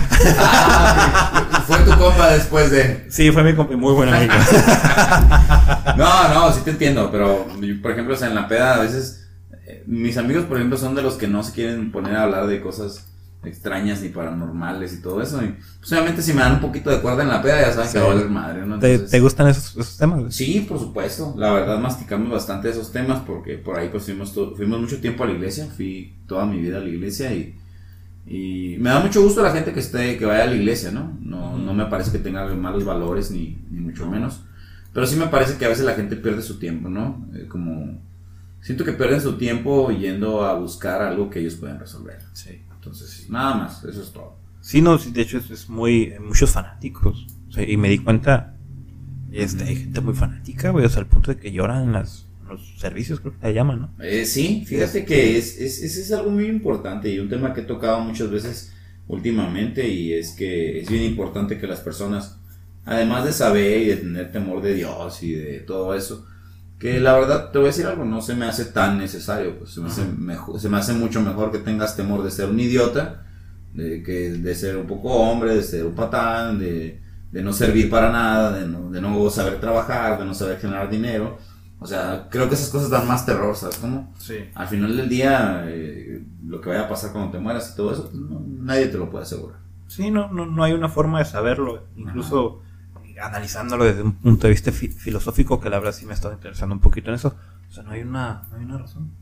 Simple y sencillamente te mueres y ya. Ya lo que haya después no, no hay tanto problema. Pero yo también coincido contigo, o sea, mm, la gente a veces también veo que mira la religión como un, una forma de darle los problemas o las cosas que le pasan en su vida a alguien. Claro. O sea, es que me pasó esto, ah, es porque Dios quiere, porque los Sí, no, es la extraterrestres, vol- es la voluntad es de la Dios, voluntad de. Dios del universo. Claro. Ahorita que está muy de moda también todo ese tema de- del universo, la espiritualidad, que termina siendo lo mismo, pero con otro nombre y otro enfoque. Entonces me, me parece que es mucho más fácil para el ser humano, para las personas, el aventar esa responsabilidad a un ente que no puedes explicar cómo lo hizo, pero lo hizo, este que el tomar tú mismo la responsabilidad de los actos que haces. Es lo más fácil, mira, fíjate, el otro día mi papá me decía, no es que tú estás enojado con Dios, me dice. fíjate acá. Y yo le dije, no, jefe, la neta, a mí Dios no me cae mal, le dije, me cae mal su club de fans. Sí. macizo, o sea, realmente sí me molesta. Los valores que tienen no, no, no me molestan. La Biblia siempre te muestra un chingo de muy buenos valores. Siento que pues algo malo no enseñan, ¿no? sí. Bien En enfocado. el, en, el, en el caso de la Biblia, ¿no? Hay más religiones, ¿no? Pero en el caso de la Biblia siento yo que no, no es algo, un mensaje negativo, no es algo malo, pero realmente sí te hace empezar a dejar tus responsabilidades y dárselas a Dios y, y no se me hace justo. Yo la verdad como persona, fui al- digo, como hijo, fui a la iglesia mucho tiempo y siento que mis papás a veces se hacían un poco güeyes en asuntos que ellos debieron haber resuelto. Y no creo que hayan sido los únicos, o sea, yo creo que muchas personas van y dicen, no, pues es que Dios tiene el control de las cosas y la chingada. Y la neta no, o sea, bueno, tal vez sí, pues no, no sé, pues no, Sí, me hay- corresponde a mí, pero quien estoy seguro que tiene el control de lo que te pasa eres tú. Sí. Tú quieres, tú- o sea, a mí antes, en mucho tiempo que fui muy rebelde y que Y que a pesar de ser muy trabajador y andar trabajando aquí y allá, sí fui muy rebelde, sí tomaba muchas malas decisiones. Llegué a un punto en que todo me salía mal. Y muchas cosas me salían muy mal y otra vez me salía mal. Y cuando no me perdía mi celular, no tenía cartera, o me pasó algo al carro, la infracción, o, ¿me explico? Sí. Entonces dije, realmente es que ay, Dios está en contra mía, realmente, o sea, ¿qué, qué tantas cosas podía pensar? Pues es como, pero ahora me doy cuenta y digo, o sea, si yo hubiera dejado de actuar como un imbécil desde, desde tiempos memorables, o sea, desde, si yo empecé, hubiera empezado a tomar excelentes decisiones desde un principio, seguramente no me hubieran pasado varias cosas, pues, ¿sabes? cómo? Entonces, es bien importante eso, el, el, el uno querer cambiar su, su vida y, y enfocarse en, en- en no competir con nadie, o sea, realmente yo que tengo esta área de oportunidad que a lo mejor me hace falta responsabilidad, ahorrar o, o me hace falta X, Y, Z, trabajar más bus- o ser más ambicioso. Me explico, es importante poder, poder buscarle, es importante moverte y, y hacer algo, porque pues si yo hablo con Dios y, y le pido que me ayude, pues eh, probablemente si llega alguien y me ayude, me tope alguien y me ayude, me explico, y yo voy a pensar que es Dios. Pero la verdad es que si, hubiera, si me hubiera movido desde el principio, Sí. a lo mejor lo encuentro antes, ¿me explico? Entonces, es importante que uno tome las, las riendas de, de su asunto. Y, y lo que sea que sea Dios, como no lo conocemos, vamos a suponer que Él hace todo lo que nosotros no podemos hacer. Entonces, si Él hace todo lo que nosotros no podemos hacer, pues todo lo que tú sí puedes hacer, deberías hacerlo bien, ¿sabes? Sí. ¿En qué punto, güey, o, o cuál fue el punto de quiebra en el que tú llegaste a esa, a esa ideología, a esa forma de pensar? ¿Cuál fue el punto en el que tú dijiste, ya, chingar a su madre, ya no puedo estar tomando malas decisiones? O sea, ¿qué pasó o, o en qué situación te viste o, o así? Porque, o sea, yo- a mí el punto de quiebra en el que me llegó eso, güey, fue cuando lo que estamos platicando hace rato.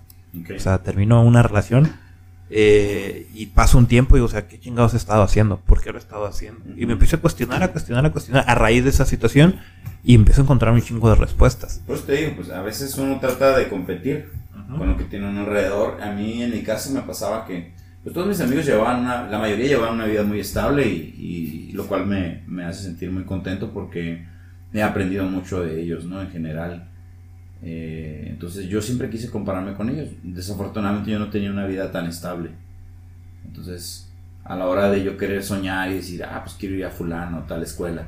Si ellos a lo mejor no tenían que hacer mm, el más mínimo esfuerzo, yo tenía que mover cielo, mar y tierra. Pues es como entonces el, el ir teniendo ese tipo de decepciones en base a querer llenar expectativas que no son mías, eso me, me hizo tener muy malas experiencias, experiencias en las que perdí mucho dinero, experiencias simplemente, o sea, no, no, no digo que sea mala la escuela, ¿no? Pero a lo mejor en el momento en el que yo entré a la Universidad de Xochicalco no era mi momento, ¿sabes?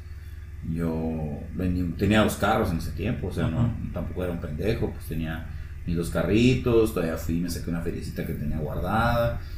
Y pues terminé pagando 35 mil pesos en la, en la Xochicalco para que me dieran una puta credencial y un uniforme. Y se Entonces, acabó. Ajá. O sea, de ahí fui pagando mis 6 mil por mes y la chingada.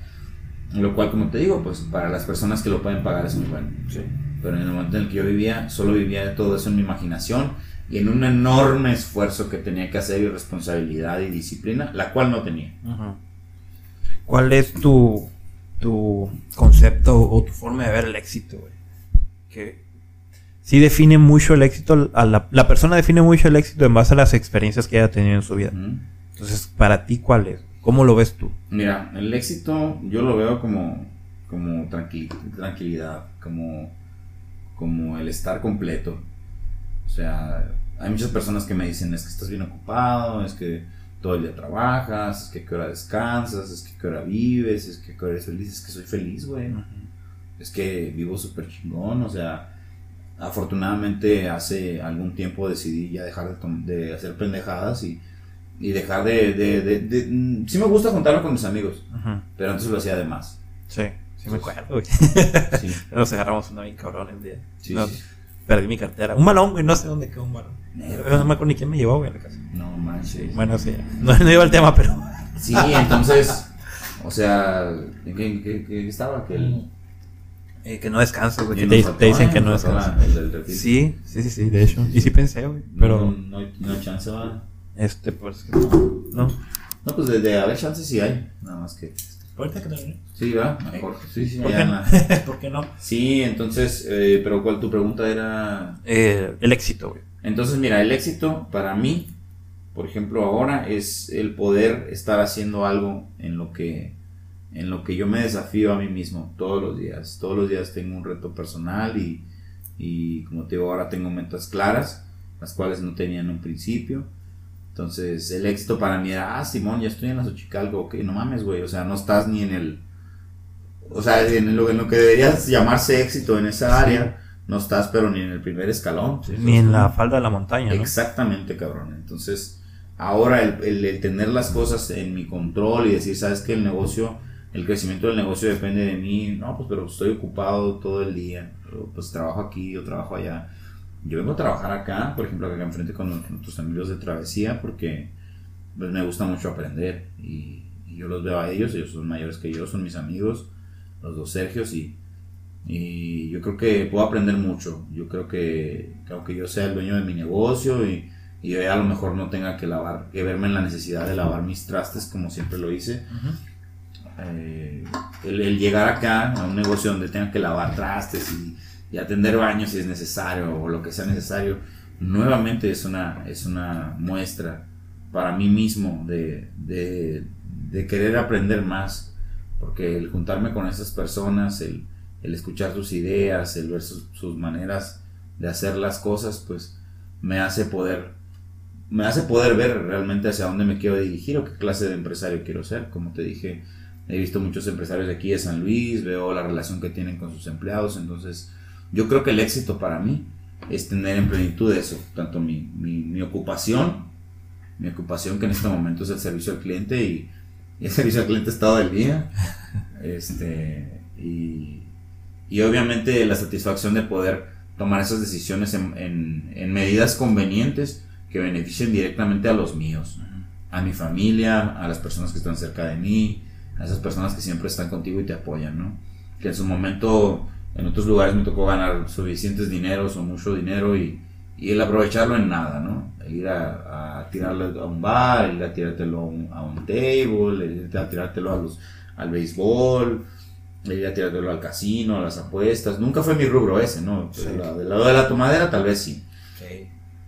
Entonces te digo, el, el éxito para mí ahorita, siento que el éxito no tiene que ser hasta que ya la madre, ya vivo en Dubái y la verga, Ujú. ¿no? O sea, que disfrutes lo que estás haciendo. ¿no? Exactamente, el éxito está desde ya. O sea, si tú estás siendo feliz con lo que tú estás haciendo y sobre todo te estás dando cuenta que estás mejorando, te estás dando cuenta que estás avanzando, puta madre, disfruta el éxito que estás teniendo porque, o sea, si tú quieres que las demás gente reconozcan tu éxito, pues estás equivocado. Pues. La Sí. única persona que tiene que reconocer que estás teniendo éxito para empezar eres tú Sí. tú sentirte satisfecho de lo que haces o de la manera en que vives o de lo que tienes, pues yo creo que es, es, es gran parte del éxito, el, el- el saber aprovechar los recursos que se te dan tanto físicos, tanto en conocimiento y pues obviamente los económicos, pues eso ni se diga, ¿no? Sí, sí, sí, a final de cuentas. Estabilidad económica es lo que buscamos la mayoría. Pero sí es cierto lo que dices, güey. La mayoría nos enfocamos en el futuro y no vemos lo que tenemos.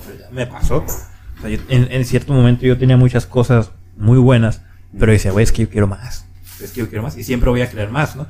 Este, pero sí hay un punto, y sí hubo un punto en el que dije, eh, güey, tienes, tienes muy, muy, muy buenas cosas, tienes muy buenas este, cualidades, este, relájate, ¿no? Entonces, eh, hicimos ahí una, una pequeña pausa comercial, una pausa técnica, estamos de vuelta, este, güey, llevamos un chingo de tiempo hablando. Ajá. Este, ahorita que hablamos de todo eso del éxito y la fregada, Sí. aproveché ahí para abrir un burrito, muy bueno, ¿eh? Sí, ¿De, de qué es tu burrito? Es de, creo, creo que es el de pechuga con salsa alfredo. Neta. Sí, muy bueno. Ok, muy bien. Es que son variados, vi, vi me trajiste variados. listos, ajá, te Sí. traje de todos, creo. Sí, la verdad, sí, es de los mis favoritos, ¿eh? Y luego le eché la salsita nomás, que sí, soy mi llorón para el chile. No, no te preocupes. Sin albur, ¿no? E- Eso es algo, fíjate, que, que, que me gusta mucho en, en la salsa que hacemos y, y es algo importante de mencionar porque me ha tocado un chingo de veces ir a un- varias partes y que, ¿sabes qué, güey? No, pues tengo salsa de habanero. Y, güey, literal es puto habanero licuado con, con o macerado nomás, o puros pedazos de habanero en agua, ¿me explico? O sea, sí, sí debemos romper un poco esa cultura de, de querer matar, de querer matarnos el, el estómago de esa manera, ¿no? Sí, entonces, es un veneno esa madre. es un veneno, entonces, mira, por ahí nosotros, nuestra propuesta con nuestra salsa, que también tenemos acá en Travesía, obviamente, estamos muy orgullosos de eso, de que hayan aceptado nuestra, nuestra salsa. Este, Un saludo para la gente de Travesía, patrocinadora. Claro que Este sí, episodio. patrocinadores oficiales, ¿no? Sí. Entonces, es muy importante para nosotros el que la salsa sea una salsa comible, carnal. Ujú. Pero es de habanero, entonces nosotros podemos presumir que tenemos una excelente receta de salsa de habanero, la cual es totalmente comestible. Hay niños que comen nuestra salsa. En su momento queremos hacer una salsa más sweet, que se llame sweet habanero, obviamente, que sea también de habanero, pero que no pique. Sí, que más, más para gente como yo, ¿no? Ah, cabrón, o sea, dices, ¿cómo, cómo una salsa de habanero que no pique, no? Pues así. O sea, nosotros le queremos dar todo el gusto sin que sea excesivamente, pues, picoso, ¿no? Porque, pues, hay muchas personas, a lo mejor alguien quiere totopearlo, alguien quiere sus chilaquiles en, en salsa de habanero, ¿me explico? Sí, de hecho la otra vez comí unos chilaquiles, güey, este, muy buenos, pero la salsa sí está muy, muy enchilosa. Neta. Sí, ¿Qué güey, va a sí. ser? Mm, Una muchacha que está emprendiendo, un saludo. Gaby. Nayeli. Nayeli. Nayeli, ah, que pronto va a andar acá por acá. Es la, la del popurrí. Ah, ok, ok, sí. Sí, muy- sí ubico. Muy, muy bueno, la verdad, sí, muy bueno. Y le está yendo muy bien también ahí. Este, ya también van a abrir su carreta. Empezaron igual a domicilio, vendiendo desde su casa. Y ahorita ya lo van a. Pero que sepa Nayeli, pues, que te enchilaste, ¿no? Sí, le dije, güey, sí le dije. Me dijo, ¿quieres de la salsa que pica o de la que no pica? ¿Roja o verde? Y le dije, no, pues es que, pues tráeme la que menos. No, pues Sí, la verde. sí. Órale, pues. Y pues, pues toma el morro, sí se Una cosa llevó a la otra, Sí, así me enchilé. Este, pero un saludo para ella. Eh, pronto va a andar por aquí también, nomás que se me libere un poquito de la agenda de ella. Y ya la vamos a tener por acá. Este, güey, ¿tienes familia? ¿Tienes hijos? ¿Te casaste? Este, ¿qué, qué pedo con eso? Ah, ok. Este, mira, de momento no tengo hijos. Si por ahí alguien tiene un hijo mío y, y estás y, escuchando esto. y está escuchando, hijo, pues disculpa, ¿no? Sí. No, no sabía de tu existencia. Pero. no, fíjate que no tengo hijos. eh, como te digo, creo que siempre estuve muy ocupado viajando y, y así. Obviamente he tenido alguna que otra relación por ahí. Este, un saludo también a las chicas que, que, han, que en su momento han estado en, creo que han sido parte ¿no? de esta historia. Este, han sido personas muy valiosas, personas muy valientes y, y a las que les deseamos como siempre que, que les vaya súper Sí, bien, ¿no? sí, La verdad. eh, tuve, tuve una for- mucha fortuna de encontrarme con personas valiosas y, y de lograr aprender y el ir de un lugar a otro, pues siempre, siempre tú sabes, tiene, tiene que ver alguna mujer en algún momento. Entonces, eh, Siempre, siempre, yo creo que como hombre siempre las, el detrás de cosas importantes es una, una vieja. Ya sea en el, en el sentido de que te apoya o en el sentido de que te marcó, güey, para, para Sí, seguir sí, sí, claro. Entonces, pues te digo, no, no, no se me ha dado la oportunidad de tener hijos. Yo creo que nunca he sido una buena, no había sido una buena opción para tener hijos, yo creo. Este, y no- nunca había estado en los planes, ¿no? En alguna relación o así. Pero, pero poco a poco las personas vamos cambiando, fíjate. No, no me he sentido aún con la necesidad de, "Ah, quiero tener hijos ya, güey, ¿no? Pero sé que, sé que sí quiero tener hijos en, en O sea, algún momento. sí te ves en algún momento. Sí, por supuesto. Casado Me- y con hijos, Me sí. encantaría, me encantaría ver mi negocio prosperar y, y poder darles a, a mi sangre, a mis hijos, a mi familia, eh, pues una, una excelente vida, una buena vida, una vida mejor quizá de la que, de la que he tenido. Soy muy bendecido de la vida que he tenido. Este, mi familia creo que mis padres siempre se enfocaron mucho en darnos lo mejor, lo mejor que ellos tenían. Hay gente que dice, ah, le doy lo mejor a mi hijo y pues no tienes nada, ¿no? Pero la verdad es que mi- mis jefitos pues siempre se rifaron mucho. Sí. Yo creo que su sueño era de mis papás que nosotros viviéramos en Estados Unidos o algo así. Y lo he platicado con mis hermanas. Que, que a veces nos hemos sentido un poco mal agradecidos o hemos sido mal agradecidos con nuestros padres y no conocemos el, el- el trasfondo y el esfuerzo de todo lo que, lo que, de todo lo que sucede, Sí, ¿no? Y, y como te digo, mira, si mis padres tenían el sueño de que, de que nosotros viviéramos en Estados Unidos, no mames, güey, estoy en una calle, ¿sabes cómo? Sí. O sea, la verdad no me quejo en lo absoluto. Estoy muy, muy contento. eh, se los he comentado a ellos muchas veces que estoy muy agradecido de, de la vida que nos, que, nos, que nos pudieron dar, del aprendizaje que nos pudieron dar. ¿no? Es, es muy importante eso, el, el, el- el ubicarse uno y, y saber bien eh, de dónde vienes, saber bien cuáles son tus orígenes y, y el poder ser agradecido en todo momento, güey, porque sí, sí, es- está bien cabrón pues vivir por la vida y, y siempre ser un mal agradecido, siempre, o sea, creo que ganas más siendo agradecido, ganas más diciéndole gracias desde el señor del que empaca tus bolsitas hasta tu jefe, con todo el mundo, ganas más teniendo una mejor actitud. Sí, vives un poco más ligero, güey. No cargas con tanto, este, vives más relajado. A veces, y, y sí pasa, ¿no? Y sí me tocó escuchar por ahí a veces que los hijos le tienen rencor a los padres, el papá o la mamá. Por X razón, por lo que sea, por lo que se atraviese, pues le terminan guardando rencor. Y a veces llega una edad en la que ya entiendes, ¿no? Y normalmente es cuando tienes hijos. Pero sí es muy bueno el, el, el ponerse a pensar de repente. Y yo veo a muchos papás, güey, que que creo que el problema de muchos de los niños de ahora es que los papás de, de, nuestro, de nuestra edad de nuestra generación crecieron un poco con la idea de le voy a dar a mi hijo todo lo que yo no tuve. Y yo creo que ahí sí es un pequeño error de la gente porque si tú te pones a pensar todo lo que te faltó en algún momento, ya sea físico, emocional o, o lo que sea, este te termina convir- convirtiendo en lo que eres. Así es. Y si eres eso en ese momento, pues, y para ti vale la pena lo que eres, pues, o sea, tienes que agradecer.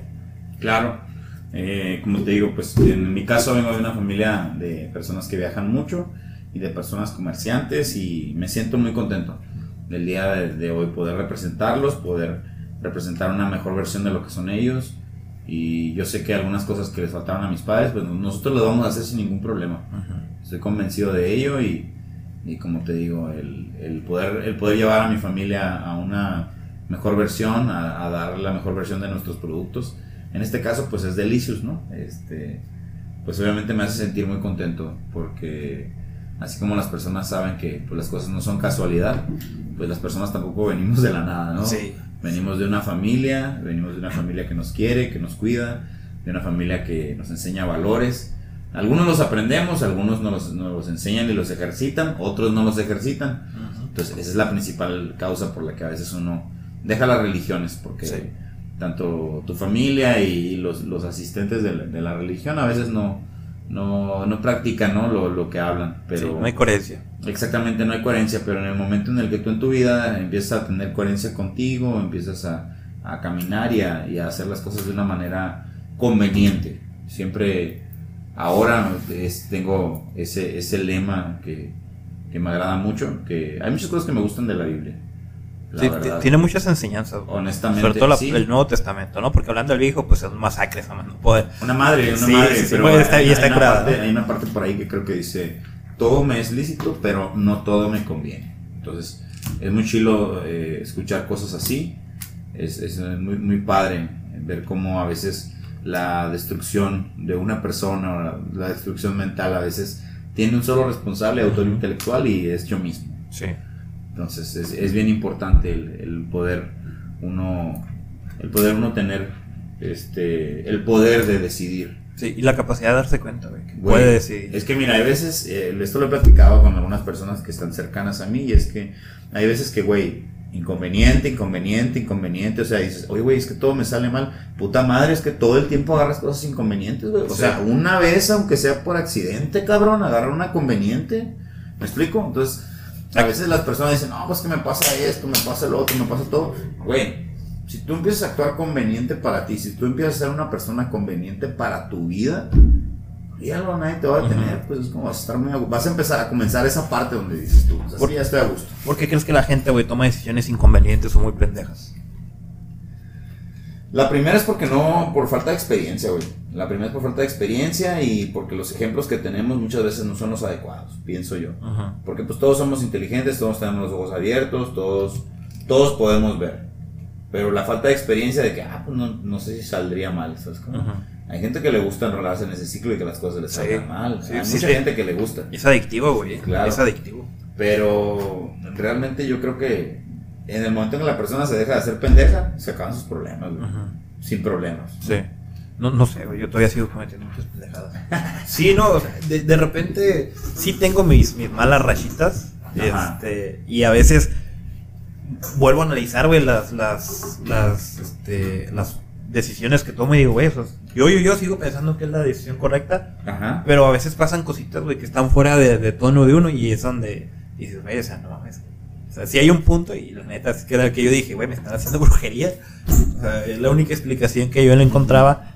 Pero ya después se te enfría un poquito la cabeza y dices, ok, en lugar de eso, pude haber hecho esto. Claro. O salí muy rápido de este lugar y tas, este, agarré un clavo y me quedé ponchado, no sé, ¿no?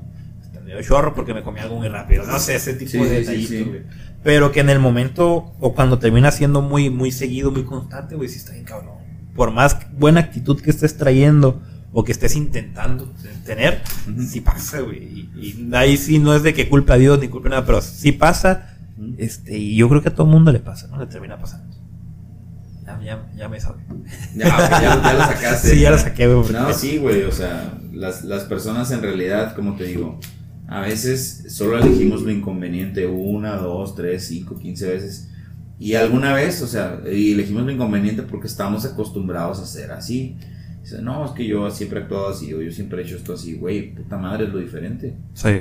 Nada más, es lo diferente y dicen, dicen así, ¿no? O sea, quieres resultados diferentes, haz cosas Las cosas diferentes. diferentes. Entonces, es importante entre esas cosas diferentes comenzar a hacer más, o sea, más, además de lo que te digan, además de lo que ya sabes, qué es lo que te conviene, qué es lo que es más importante para ti, lo que realmente te va a beneficiar.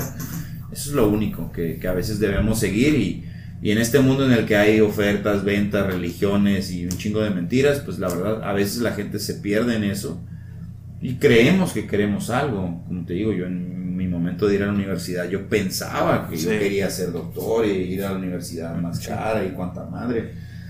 Pero no era consciente de todo lo que se tiene que hacer para ello. Pues. ¿sabes cómo? Entonces, Sí, al final el sistema o la cultura o, o la tradición te dice que lo importante es llegar, güey. Claro. Pero no te dicen que para llegar tienes que este, superar un chingo de obstáculos, tienes que volverte fuerte tú mismo, tienes que sacrificar un chingo de cosas. Nada más te dicen, sí, está bien chingón llegar a la meta y que llegues a la meta, güey, pero nunca te dicen, está bien cabrón llegar a la meta. Y ahí es donde la mayoría de la gente yo creo que se desanima y termina optando por una vida un poco, no vamos a decirle mediocre, pero sí como que, ok, pues no quería esto, pero lo tengo y pues estoy bien. No estoy mal, tampoco estoy bien, pero no estoy mal. Entonces, Es que mira, fíjate, ahí entra una parte que me, hace poco me dijo un amigo y me dijo, es que probablemente te hicieron falta socios, me. Ah, cabrón, socios. O sea, ¿cómo? Pues si no, no tenía negocios en mi vida, ¿no? Y así. Y me dice, no, o sea, personas que fueran un buen ejemplo para ti y que tú, o sea, que tú te sintieras motivado a seguirlas. Ajá. ¿me explico? O sea, gran parte de las veces tenemos el ejemplo de nuestros tíos pedotes o nuestros Sí. amigos pedotes sí. y pensamos que el, el objetivo de- del fin de semana o el, el objetivo de juntarse con la familia es ponerse una pinche pedota bien astral. Entonces, Y desestresarse y disfrutar y todo ese tipo de ¿Me cosas. explico? ¿no? Ujú. y tal vez sí, pero no necesariamente así. Hay momentos, Ajá. hay momentos para todo. Pero yo no sé tú, güey. Hay un momento, bueno, yo estoy en ese momento que mientras más madurez siento que tengo, hay ciertas imágenes o gente que admiro, güey, que se me cae este, de, del lugar donde los Ve el tenía. pedestal acá. Sí, o sea, gente que muchos años fue mi, mi ejemplo o que me gustó mucho su forma de hacer las cosas.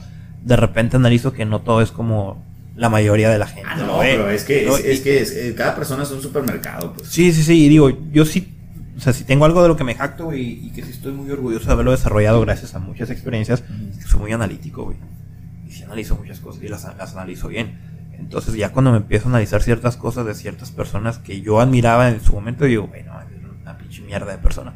Y yo sí me he topado con eso, y sí estoy ahorita en ese punto en el que replanteé qué es lo que quiero y por qué lo quiero, sobre todo. Ahora- sí que el por qué crees lo que crees. No, ok, mira, fíjate. Ahí pasa también otra situación que también otro amigo me comentaba hace poco. Este, el chino, ahí, Chain, le mandamos un saludo al Sí, chino. un saludo al chino. Eh, él me dice, Chino loco. en algún momento me dijo, ¿sabes qué, güey? Es que muchas veces pasa que tú eres amigo de todo el mundo, pero todo el mundo no son tus amigos. Entonces tú estás en tu rollo, tú te empiezas a juntar con gente y te rodeas de muchas Ujú. personas y escuchas a todas las personas.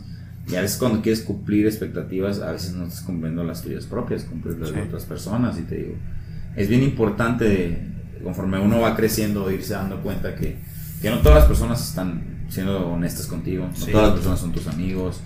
Algunas personas solo van a buscar, así como tú, lo que más les conviene.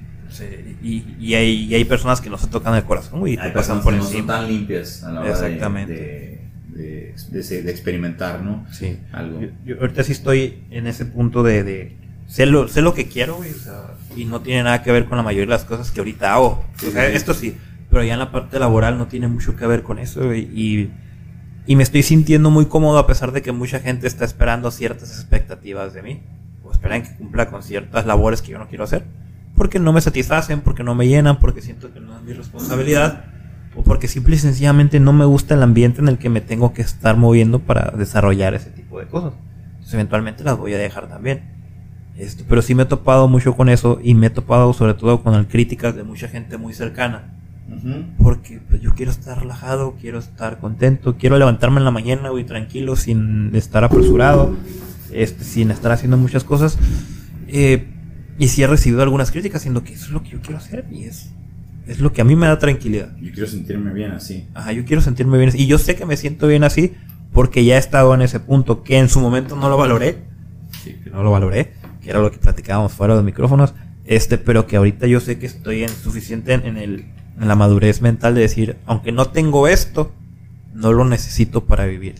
Y qué bueno que no lo que no lo tengo porque significa que no lo necesito. Ah, sí, escuché eso en otro, en otro capítulo. Sí, ¿eh? lo estoy repitiendo mucho porque fue improvisado, güey, pero llegué a esa conclusión en ese momento y me mamé y dije, a ver, sí es cierto, o sea, y, te quitas de la cabeza un chingo de pendejadas. Cuando, cuando tienes esa autorreflexión y, y llegas a esa, eh, pues sí, a, a esa reflexión de ti mismo, decir, ok, lo que no tengo fue lo que me hizo eh, chingarle, fue lo que me hizo superarme, me Claro. hizo hacerme persona. Y llegó el punto en el que el, el, el quererlo me hizo no necesitarlo. Porque como ya aprendí ciertas cosas, ya sé que con todo lo que aprendí para Pero obtenerlo. igual, igual no, está, no descartas tenerlo. Ah, no, no, no es cartas tenerlo, pero ya no se vuelve una obsesión. Ah, no, claro. no vuelve- claro. Porque a veces la gente busca el éxito, busca la- el dinero, busca la posición, busca el simple reconocimiento de la gente, güey, por mera obsesión. No porque realmente sienta una, una necesidad de estar ahí. Es porque, güey, o sea, quiero, quiero, quiero, quiero. O a veces porque él lo tiene y yo no lo tengo. O a veces porque esta vieja me va caso si me ve ahí. O a veces porque voy a tener más amigos. Y se va volviendo una, una obsesión. Y sí te termina destruyendo, que terminas perdiendo el rumbo. Entonces, eh, sí está bien que ten- tener ese tipo de ambiciones, está bien tener ese tipo de, metas, pero también tienes que aprender a soltar, de que a veces las cosas, por más que quieras o por más que la gente te diga, oye, hay cosas que no están en tus manos. Sí, sí, y, sí. te puedes chingar y le puedes echar todas las ganas que tú quieras, pero una pequeña cosa que se salga de control que tú no puedes eh, eh, controlar, este, termina echando a perder todo Es el plan. importante eso, fíjate. A mí me, eh, me pasaba mucho que, que no tenía el control, por ejemplo, en la peda, ¿no? En la peda me pasó mucho que, esto es algo que he platicado últimamente con algunas personas y, y en la peda me pasaba mucho que al otro día, como te digo, pues cuando no despertaba sin cartera, despertaba sin llaves del carro, sin carro, Eh. hasta sin carro, güey, le había despertado Sí, dos o tres veces, pues entonces, pero llega un punto en que tú te das cuenta que pues esa no es la vida que tú quieres y empiezas a darte una, una vida más correcta, pues, pero por ejemplo, mira, en mi caso, tengo una resaca muy especial. Y cualquier día que yo tome, o sea, si yo me tomo, no sé, si me duermo un poquito tomado, Sí. digamos dos caguamas, ¿no? Ya, ya dos caguamas la verdad ya me duermo tomado. ya ahorita pues no, los, Ya chavos, los, de 18 pues se dan que se pueden tomar de 6, no, no hay pedo. Pero me tomo dos y, o tres, digamos, y, y ya la verdad en la mañana amanezco un poco crudo. y, en la cruda en cuanto me despierto, siento un miedo, güey. Siento miedo, güey. Eh, es una resaca de toda mi vida. O sea, ahora, ahora no hago cosas, no hago, no me excedo, ahora no hago, me levanto y pues traigo, tengo mi cartera, mi carro, mi, mi negocio, mi refri lleno, ¿me explico? Sí, pero te levantas con esa sensación que te levantabas antes. Pero puta madre, me levanto con la misma sensación, güey, de que antes, este, me levantaba y sin nada y al principio en cuanto me despierto tengo miedo, güey. Sí. Y ya voy, voy viendo que todas las cosas están ahí. Está en orden, ajá. ¿Me explico? Y, y- y ya me siento más tranquilo, pues, pero, pero eso no, no fue de un día para otro y tampoco fue obra de la nada, pues, o sea, eso es importante darte cuenta de que, ah, ¿sabes qué? Realmente hay ciertas cosas que no me están conviniendo al 100% en mi actuar, pues a la chingada, no sé qué cambiarlas. Sí, yo, yo sí me refería un poquito más a factores que tú no controlas. Claro, O sea, co- que control, eh, el, el entorno, güey. Sí. Lo que te rodea, por ejemplo, algo, claro, la pandemia.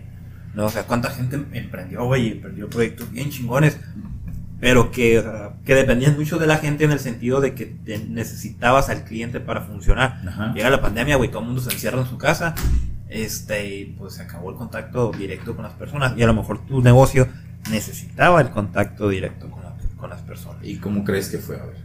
Mm, siento que o sea, pudieron haber estado preparados todo lo que ellos quisieron, pero llegan factores digo, que tú no controlas Sí, sí, y que son muy, muy fuertes. Sí, sí, sí. Este, y- económicos. Eh, La Ponle, gente no compra. Es la, que- la pandemia, o sea, el emprendedor se vio con cuál problema, con el de que no había compras. más allá del que no había compras, güey, sí hubo un cambio, un, no un cambio, pero sí hubo un temor de, de mucha gente, güey, el interactuar directamente con otros. Ah, claro. O sea, el simple hecho de salir, güey, el salir de sus casas. ya tenían miedo, güey. Ya tenían miedo. Sí, tenían miedo. Y ese miedo, güey, se prolongó no en los primeros meses.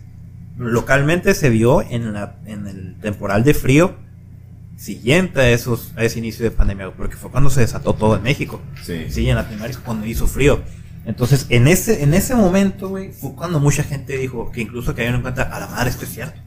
Esto es real, güey, la gente sí, se sí, está es- muriendo. Es, es un problema. Ah, es un problema un real. mundial, sí, o sea, no nos están metiendo miedo para meternos un chip en la cabeza con una pichu- No, o sea, es- realmente la gente se está muriendo, güey. Digo, a mí me pasó, a mí me dio, me dio COVID y estuve casi nadie que me llevaba la chingada. Neta. Sí, güey, me dio fuerte, fuerte, fuerte. Fíjate que el año de la pandemia, este, yo sé que fue un mal año para todos y pues la verdad, eh, sí, pues mi más sentido pésame a todas las personas que hayan perdido familiares y todo eso. Este, ¿Te benefició? pues no, no, no, no, o sea, no, no te voy a decir que me benefició la pandemia, ¿no?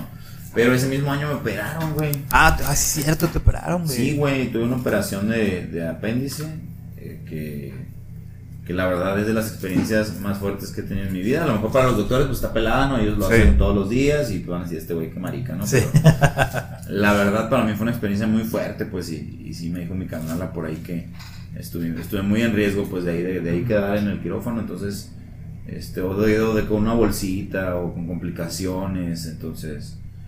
Eh, creo que el año fue muy duro en cuanto a aprendizajes, pero al ser un año tan duro era como que de los últimos exámenes para yo dejar de ser un imbécil conmigo mismo, Ujú. carnal, porque O sea, ese fue el punto de quiebre. ese fue el punto de quiebre. lo que te había preguntado hace como media hora. Ah, bueno. Nos agarramos hablando de otras Ahora, cosas. ahora- ahora que, ahora- que lo preguntas, ajá. No, o sea, el, el- el punto de quiebre último fue ese, la, cuando me operaron, porque la verdad recibí tantas llamadas de, Ujú. de mis clientes, tan así, güey, que tuve que hacer un comunicado, no sé si por ahí lo viste. Sí, sí lo miré, sí lo miré. Hice un comunicado y pues siempre hay gente que te critica y, ay, como que, ¿por qué un comunicado? Y que cae la chingada. Pero la verdad, pues a mí, como te dije, ya tengo mucho que dejó de importarme qué es lo que dicen las personas y, y tenemos un objetivo claro en Delicios y es crecer, es que la gente nos conozca más, que llegar con estos burritos a, a más personas, ¿no? Entonces, en este año tan difícil, eh, cuando me operaron, estuve parado, ya te gustó un mes y medio, güey. Ujú. Nunca me detengo, güey, nunca, siempre, nunca estoy más, nunca estoy en mi casa, güey. Sí. Nunca. O últimamente, pues ya ahorita nomás fui y me cambié. Hola mamá, bye. Ujú. Adiós. Entonces. Saludos para tu mamá. ca- Exactamente. Ah, saludos para mi mamá. Sí, otra vez, otra vez. Sí, sí, sí. no, no me canso de mandarle saludos Sí, a tu no. mamá. no, se acuerda y dice, no, Néstor, muy buen muchacho. Sí, sí, sí. gracias, gracias. Un saludo también para, para Mar. De una vez para Sí, Marjorie de una vez para Mar también. Sí, sí, sí. Este, entonces ya me, me cambié el chip acá. ¿qué? Ujú. Que estaba que el. La gente. Ah, sí. Agradecido con la gente que no, no te detenías. Estoy comiendo un burrito de los que me trajo, eh. Ah, sí, sí. Este. El hecho de, de que no parabas, güey. Ah, no, estabas en tu casa. Te digo que durante la operación, pues me enfrenté a una situación que nunca me había pasado en mi vida, güey. Nunca, nunca me había topado con la necesidad de detenerme por mi salud. Entonces, ni siquiera podía caminar, güey. O sea, caminaba. Me agarraba la barriga y así caminaba, así como que un pasito. O sea, para llegar de aquí a la salida de- de- del establecimiento donde estamos, güey. 15 minutos. Pelada 15 minutos, güey. Porque. Y muy fatigado, muy cansado. Sí, aparte el miedo, ¿no? De que se te abriera esa madre. otra Sí, vez. sí, sí, sí, digo, la- la- va a haber muchas mujeres que digan, ah, yo tengo dos, tres cesáreas Sí. y la chingada, pinche pendejo, ¿no? Ay, pinche murió de 20 años. Sí, sí, sí, ¿no? Entonces, pero, ah, sí, es cierto. Pero la verdad es que para mí sí fue una experiencia muy dura porque me detuvo en mi trabajo, pues digo, en muchísimos años nunca me he detenido, güey, nunca voy a la escuela, voy allá, voy para acá, y de la escuela voy al trabajo, y del trabajo voy a la escuela, y etc. Entonces, la experiencia de estar en mi casa detenido y que mi madre me tenga que hacer comida y comer puras verduritas y es de las experiencias más fuertes que he tenido en mi vida. Entonces dije, no puedo salir y nuevamente hacer la misma, las mismas idioteces. Sí. Definitivamente no. Lo viste como una nueva oportunidad. Sí, por supuesto, lo miré como una... No, sí llegué a sentir miedo de morirme, a lo mejor no hay tanto riesgo, ¿no? Lo digo por los que sean doctores y digan, a este güey, pendejo, ¿no? Sí, pero...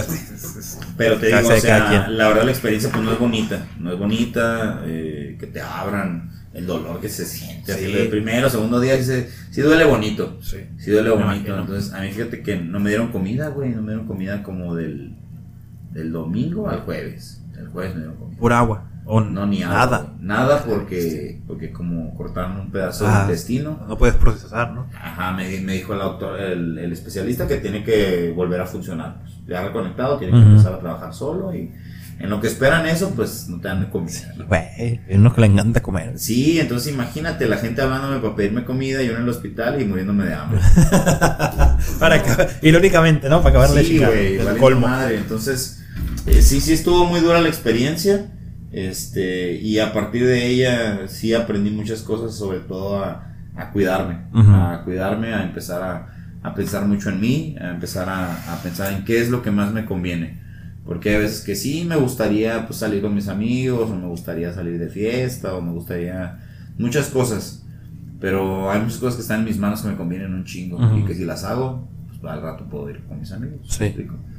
Entonces, es bien importante eso. El, para mí, para cualquier emprendedor, el, el poder dejar tus, tus malos hábitos, el poder dejar tus, tus malas acciones de lado, no significa que todo lo hagas mal, ¿no? Pero, pero eso que te está impidiendo obtener esos resultados que tú buscas. O sea, en el momento que lo dejes de hacer y, y empieces a meterle turbo a, a lo que ocupas, se va- los resultados llegan. Pues, o sea, Ujú. yo no tuve que esperar demasiado. En esa ocasión, fíjate, me pasó algo muy, muy, padre, que tampoco, eso no lo he platicado mucho, pero se lo he platicado a algunas personas y cuando me operaron, pues tuve que hablar con, la- con, con todas las personas con las que le debía dinero y con Sí. estaba comprometido y pues sabes qué, pues no va a poder y la chingada, ¿no? Y una de esas personas fue Mari, este, Mari es la persona que me renta ahí donde, donde estamos ahorita en Delicios. Y, y Mari me dijo, no, Esteban, me dijo, no te preocupes, me dijo, tú eres muy responsable, me dijo. O sea, si tú me dices que en un mes y medio, en dos, es más, a la hora que tú me digas que me pagas, yo confío en ti. Porque tú eres muy responsable. y siempre, siempre platico esto porque nunca en mi vida, güey, me habían dicho que tengo que ser responsable. responsable. Y de hecho no lo era. De hecho, no lo era, güey. O sea, la razón por la que no me lo decían era porque no lo era, cabrón.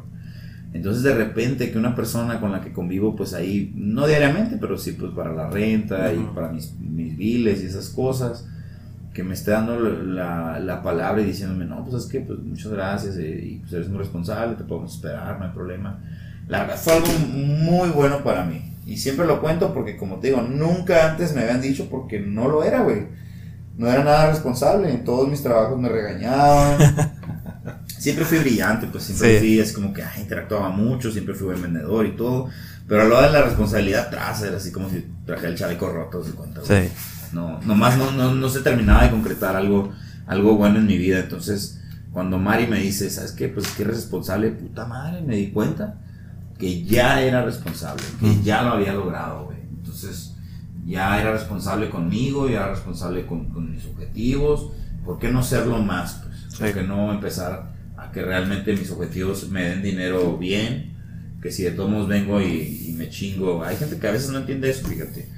Hay gente que dice, ah, no, pues es que voy a del trabajo ahí, pinches ocho horas y, y sienten que van y pierden su tiempo. Y, y la neta no es así, güey. O sea, en ocho horas, en lugar de estarlas tirando, o sea, puedes estar en una mala actitud o puedes estar en una buena actitud, ¿no? Sí. Alguien me dijo en estos días, hace un rato me dijo que una mala actitud es como una llanta ponchada, ¿no? Dicen, no vas a ir a ningún lado, a menos que la cambies. menos que la cambies. entonces, es, es muy importante eso, pues, o sea, que las personas, ya cuando te estás dando cuenta que, que tienes un problema, pues entenderlo, decir, ¿sabes qué? Mira, a lo mejor mi, mi, mi problema es que me gusta mucho la salidera, ya saliendo me gasto. O sabes que mi problema es que pues no soy responsable en mi caso, ¿no? O mi problema es que no ahorro, mi problema es que no tengo objetivos claros. O yo, por ejemplo, padecía de todos, güey. Todos, todos esos pinches defectos, Sí. güey. Todos los padecía. Entonces, O sea, por el que empezara iba a ser bien, pues. Sí. Entonces, ya Te- cuando, cuando escuché esa, eso, el un resultado de algo que ya estaba haciendo, me sentí muy motivado a continuar. Sí, sí, te dio la. El, el sentir que, el sentir que haces las cosas bien, sí, como que te da un norte, güey. Y aunque no sea importante el hecho de que te lo diga, te, te lo diga la gente, güey. Y no la gente que te rodea normalmente, que a veces porque no te agüites, dices, no, güey, no hay pedos así, eres buen pedo. Sino gente que, que a veces que no te conoce tanto como tú piensas, pero que están mirando algo. Claro. O sea, que, que no necesitas ir a hablar con ellos y decirles que yo hago esto, hago esto, sino que ellos miran lo que haces. Sí. Entonces, la verdad, sí te da, güey, el, el, el, el levantón de decir, ok, lo no lo estoy haciendo tan mal, porque también uno a veces se tira la chingada a sí mismo. Sí, sí, sí. Sí, entonces sí, es, es muy bueno eh, el darse cuenta de todo eso que uno es el mismo. O sea, hay tantas cosas güey, que- buenas que tenemos alrededor, pero no nos damos cuenta porque estamos muy ocupados mirando a cosas que no deberíamos de mirar. Ujú. A veces son cosas, ah, a lo mejor no tanto que no deberíamos de mirar, sino cosas que no nos van a aprovechar demasiado. Cosas que no nos convienen del todo. Entonces, te digo, eh, ya cuando entra esa parte, dices, tú sabes qué, güey. Yo en mi caso dije, ¿sabes qué? ¿Qué me conviene, no? ¿Qué me conviene? Lo que me conviene es ser más responsable, meterle bien duro. En cuanto volví, ahorita, después de la operación a principios de año, en noviembre, desde noviembre, Ujú. finales de noviembre empecé a trabajar. Y pues tenía algunas deudas y tenía cosas que pagar y todo eso. Pero dije, pues ya estoy aquí, ya me dijeron que soy responsable, ya me lo comprobé que lo soy. Ahora lo que debo de hacer es seguir dando pasos, o sea, es como seguir creciendo y seguir buscando que cada vez las cosas sean mejor. Y una, una meta me ha llevado a, una cosa, una me ha llevado a otra. Eh, me propuse eh, tener otro trabajo, fíjate, después de, de de mi- de mi emprendimiento. Ujú. Me propuse buscar un empleo formal, el que sea, güey, el que sea. Dije, pues yo trabajaba en muchas cosas y la chingada, y te voy a decir algo. La verdad he sido muy favorecido por el lado de que pues mis relaciones con muchas personas me han dado esos empleos, ¿no? Uno de ellos fue en Invercap, ahí el, Sí. el licenciado José Carlos Aceves, mi amigo, un saludo también. Él me, me dio la oportunidad de trabajar con ellos y me dijo, mira, explota tu, tu mercado, tu mercado natural y ya luego te vas. Sí, sí, sí. Entonces, pues haz de cuenta Muy buen que... consejo, eh. ¿eh? Muy buen consejo. Sí, sí, sí, Sí. Entonces, la verdad exploté mi mercado natural y, y ya luego, pues ellos me mantuvieron como unas dos quincenas, yo creo. Debo confesarlo. Ajá. La verdad no hice nada en esas dos quincenas. Pues ya no tenía, güey. Te Sí. lo juro que ya. No, es que son madres también condicionadas. Eh, sí, son muchas cosas. Mira, no, una cosa es que tú vendas un producto que sea de primer lugar. Que no, nos vamos a- no, este, este de podcast no es de Afores tampoco. Sí, ¿eh? sí, no, no es inversiones. Todo esto es meramente informativo, no son recomendaciones de inversión. Ya que hablamos de criptomonedas, sí. Que ahí traigo un, un portafolio de criptomonedas. Ah, lo que me dijiste. sí, bueno, eso también estaría chido platicarlo, ¿sabes? Para irlas descubriendo. Entonces te digo que no es un poco com- complicado vender un producto que no es precisamente el más bueno. pues. Entonces en ese caso la gente mira las tablas y dice, ah, está todo el producto en el último lugar, la chingada. ¿Por qué debería de estar ahí, no? Pero bueno, fue uno de los trabajos en los que se me aceptó y obviamente me siento muy contento de haber tenido la oportunidad hace unos pocos meses. Y por ahí de repente se me acercó otro trabajo, güey. Se presentó un amigo, se llama este, Jesús Angulo, el cual le mando un saludo, es mi actual jefe y regional, bueno, uno de mis jefes, y regional este, de, la región 1 en, en la marca Vivo. Ahora soy De, promotor. de teléfono, ¿va? Ah, sí, es de telefonía. Soy promotor de la marca Vivo, es una marca de China. Es una marca que tiene seis meses en el mercado. El vato me habla un día y me dice, ¿sabes qué? ¿Qué onda? ¿Cómo estás? Y somos amigos. Nos conocimos en el centro de atención a clientes de, ¿cómo se llama? De 5 y 10, ahí en Tijuana. Y cuando, cuando fui a ese centro de atención a clientes, fíjate que estuvo algo muy padre porque normalmente los, los, los muchachos de, de Telcel, los de los asesores, son un poquito más, vamos a, vamos a decir que son un poquito, este, vamos a decir que no le hablan tan bien a los promotores. ¿no? Sí. Sí se nota pues eh, Sí, quiénes son sí. los asesores, quiénes son los promotores y todo eso. Y yo estaba en el, en el centro de atención a clientes de, de Plaza Río, que es de los principales en Tijuana, o de los más grandes, pues ay, hay varios, ¿no? la verdad toda la ciudad es muy grande. Pero obviamente mi centro de atención a clientes no, no, no era exento de esa situación, ¿no? Los, los asesores no, no, no se van también contigo, Sí, eso. muy ocupados, hay mucha gente, ellos están muy ocupados dando su, su venta y todo eso. No hay tiempo de quedar bien con el, con ni de ser amigo del promotor. Entonces cuando llego ahí a 5 y 10, pues este muchacho y su bandita, pues eran los asesores más cool que existían, güey. Nos ayudaban a vender, nos ayudaban un chingo de cosas. Entonces, pues el vato ahorita me habla, años después, tres, cuatro años después, y me ofrece el trabajo. Que está en una nueva marca, que está chingona, que, que todo bien, que, que vamos a romperla.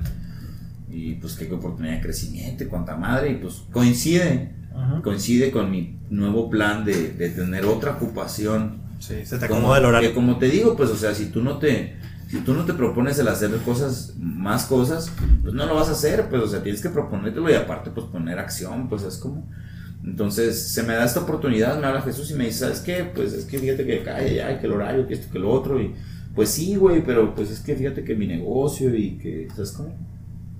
Y no, pues es que a lo mejor no sé si te pueda tener el tiempo y puse algunos pretextos Sí. y me dijo, ok, estás contratado. Así. Así, así, así Ajá. me dijo, ah, ok, sí, sí, sí, ah, ok, no, bueno, está bien. Ah, ok, pues tú, tú me dices cuando puedes, ¿verdad, Simón? Ok, ya, te van a hablar mañana. Me hablaron ese mismo día, güey, los de la agencia. Ajá. Y ya me contrataron, pues entonces, el, el, el asunto es que ya tenemos ahí, ya tenemos cuatro meses, cinco meses, seis meses tengo ya ahí. Sí, sí, sí he visto ahí las, las publicaciones. Ajá, siempre estamos publicando ahí. Entonces me he mantenido vigente en esta actividad que es seguir vendiendo, que es seguir haciendo servicio al cliente, eh, que es diversificando el servicio al cliente y las ventas y no solo me enfoco en vender mis burritos. Y como te digo, obviamente esa diversificación pues también, también afortunadamente tenemos nuestra quincena y, y es muy importante eso, que, que a veces tú dices, ¿sabes qué? Pues tengo necesidad de esto, tengo necesidad del otro, o X, Y, Z. Pero a veces no ves la idea de que la posibilidad de irrumpir en tu ocio, la posibilidad de irrumpir en tu pinche horario cómodo, Sí. donde vas y, y te aplatanas y te echas dos caguamas, o vas y pisteas en la tarde, o vas con tus amigos, o cotorreas. Y la falta de sacrificio hace que muchas veces también el emprendedor, el emprendedor no logre sus metas. O sea, yo, yo ya llegué a un punto en el año pasado en que dije, o sea, no puedo estar estancado. Siento que mi crecimiento personal, a pesar de que todo el mundo le fue de la chingada y que el mundo estuvo en la mierda Sí. por el por el por el Por el COVID, por el COVID, la neta, yo creo que mi crecimiento personal pues fue muy bueno y me fue mejor que cualquier otro año, güey. Sí, güey. Entonces, Yo, yo coincido ahí contigo también. Y lo hemos platicado Sí, con ¿verdad? muchas personas, güey. No, ya no todos, no todos, ¿eh? Algunos sí, por desgracia, perdieron seres queridos. O sí, algunos, algunos sí les ha pegado más culero. pues, Sí, o sea, en el punto psicológico sí, güey, pero si me preguntas a mí, fue el mejor año, güey. Aparte me- Ah, güey, yo no, no me ha tocado hablar con alguien así, pero también fue mi mejor año. fue el mejor año, güey. O sea, económicamente a lo mejor no, Ajá, pero obtuve algo que me para toda la vida, güey, me hace vivir más a gusto. claro. Y por eso yo lo catalogo como el mejor año, güey, la verdad. Sí, güey. Mira, también, también fíjate, una cosa bien curada que quiero platicar, este, que te digo que a veces uno va al trabajo y yo siempre llegaba a todos los trabajos y, como te digo, la neta, güey, te puedo decir que mínimo en 20 restaurantes he trabajado, güey, pero yo creo que más. Si nos vamos a contar así uno por uno, a lo mejor son más. En algunos fue poco tiempo, un mes, a veces dos semanas, en otros más tiempo, un año. Fueron contados los que duré un año, dos años, Sí. pero pero en los que duraba poco había una situación muy interesante que siempre llegaba y, y yo sabía, güey, desde el momento en el que yo llegaba, y me decían, no, pues tienes que aprender el menú, porque era lo, lo primero, ¿no? Para cualquier mesa, te aprendes todo el menú y adelante, de ahí en adelante podemos trabajar. Pero yo desde el primer momento que llegaba, yo sabía que no iba a durar más de un mes ahí, güey. No sé por qué, güey.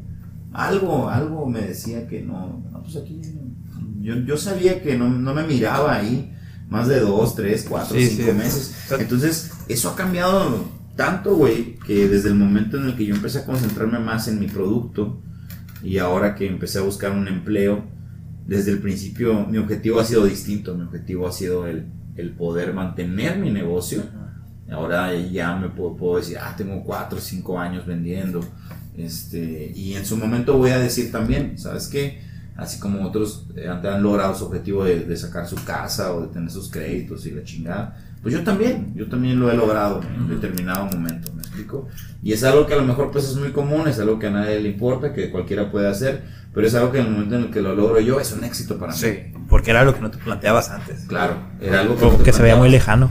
Ahora llego, por ejemplo, llego, al, llego a, a Coppel, donde representamos a la marca Vivo y, y Y me siento muy a gusto y siento que mis objetivos ahora son diferentes, pues ahora busco Más a largo plazo. a huevo, a huevo. Y es algo que antes no se buscaba, pues ahora busco durar más. Ahora también aquí en Travesía, por ejemplo, buscamos aportar, pero tratamos de que, de que nuestra huella que esté ahí todos los días, pues no, no, no me gustaría... Sí, sí, tengo que despedirme pues, de, de Travesía porque estoy cansado o porque me abarca mucho mi tiempo mi negocio o... o, o- ¿Por- por qué no embone, no? telefonía, Porque no se acomode. o porque no se acomode, pues ok, pero mientras no sea así, estoy seguro que quiero llegar a, a hasta verlo florecer bien, hasta Sí. verlo florecer y, y- y ver realmente todos los frutos que dé, porque como te digo, esto no, esto como cualquier otro trabajo no se, no se hace de un día para otro.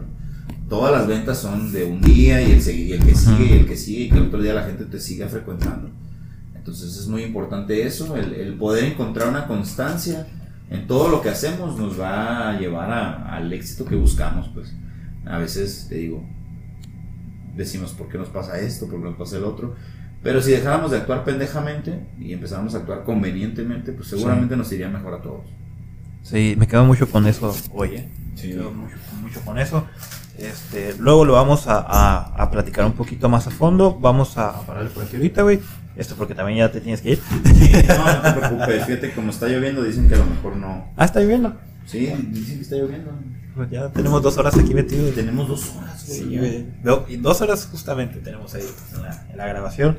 Sí, no, mira, la verdad, muchísimas gracias por invitarme. Eh, es una excelente experiencia.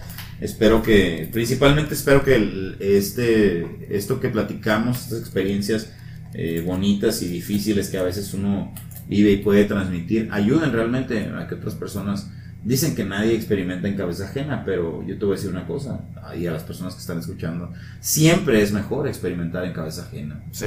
Y a veces los dichos están mal dichos, güey. O sea, a veces no, no tienen que ser reglas siempre, ¿no? Todos tenemos que experimentar en nuestra cabeza. Hay veces que sí podemos decir, a la madre, este güey le fue de la chingada, Sí. o este güey le pasó esto y puta, no quiero que me pase eso. O sea, no tengo que llegar tan. Exactamente, yo sí me, me identifico mucho con eso también. Sí. Muchos, muchos errores que no he cometido en mi vida y que no quiero cometer. Claro. Este, los he aprendido de otras personas. Y Sí, eso sí, me ha ayudado a mantenerme en- hasta cierto punto eh, gordo, eh, cuerdo, perdón, de la cabeza. Sí, claro. Porque si no, hubiera hecho algunas pendejadas, como no tienes una idea.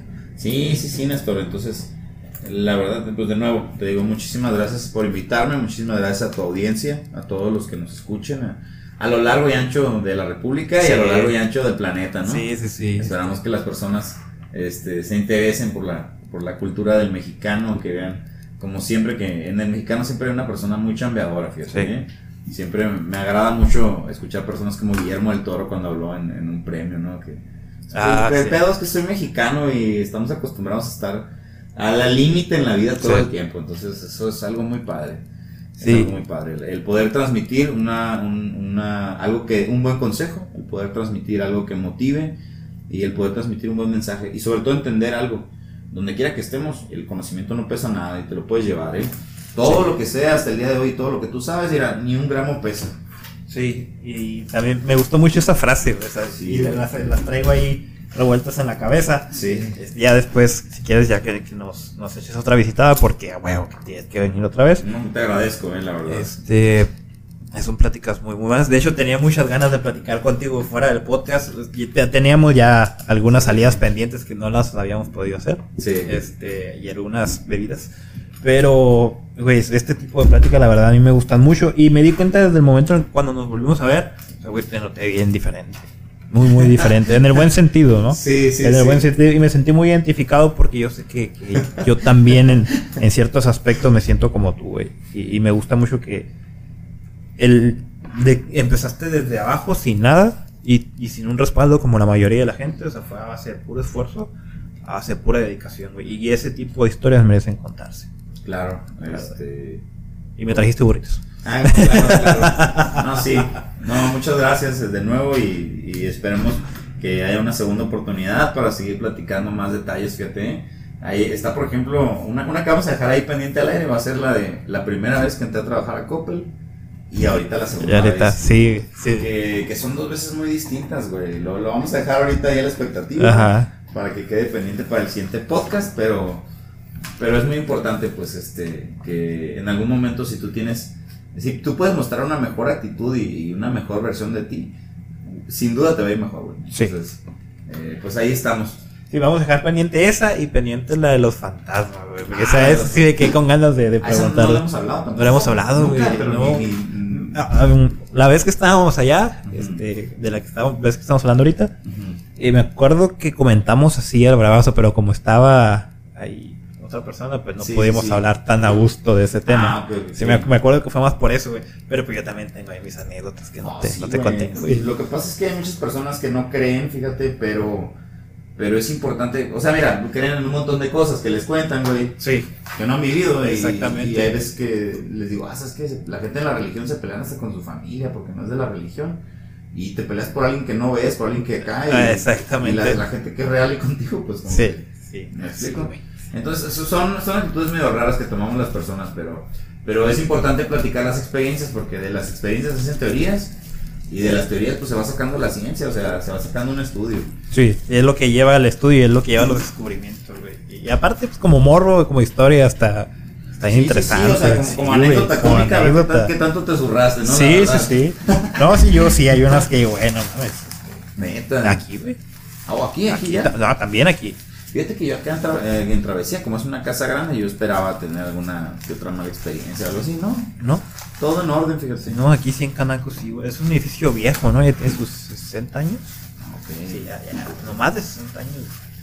Y, y sí, hay cosas que de repente escucho que, bueno, mames. De hecho, ahorita antes de que nos vayamos, me vas a acompañar ahí atrás a, a apagar. Ah, no, creo, sí, Porque si solo se me olvidó apagarlas temprano, güey, solo no voy a ir. ah, ok, no, no, no te preocupes. bueno, Este, pues entonces nos estamos viendo en la siguiente vez. Muchísimas gracias por invitarme. No olviden este seguir este podcast que está bastante interesante y a todos los gracias. invitados que has tenido. La verdad yo estoy escuchando a los otros, me gustaron mucho.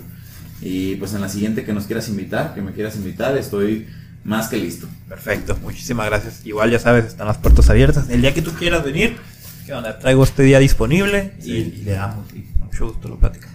Ahí estamos entonces, Néstor. Sí, muchas gracias. Muchas gracias a toda la gente que nos está siguiendo, a la gente que durante estas dos horas ha estado riendo y, y compartiendo estas historias con nosotros.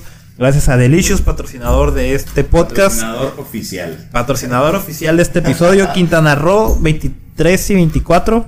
Así es, Avenida Quintana Roo 23 y 24, de 8 de la mañana a 4 de la tarde, de lunes a sábado. El lunes a sábado, pues ahí está, encarguen sus burritos, la verdad están muy, muy recomendados. Eh, y bueno, nos vemos en la siguiente, muchas gracias, hasta la próxima.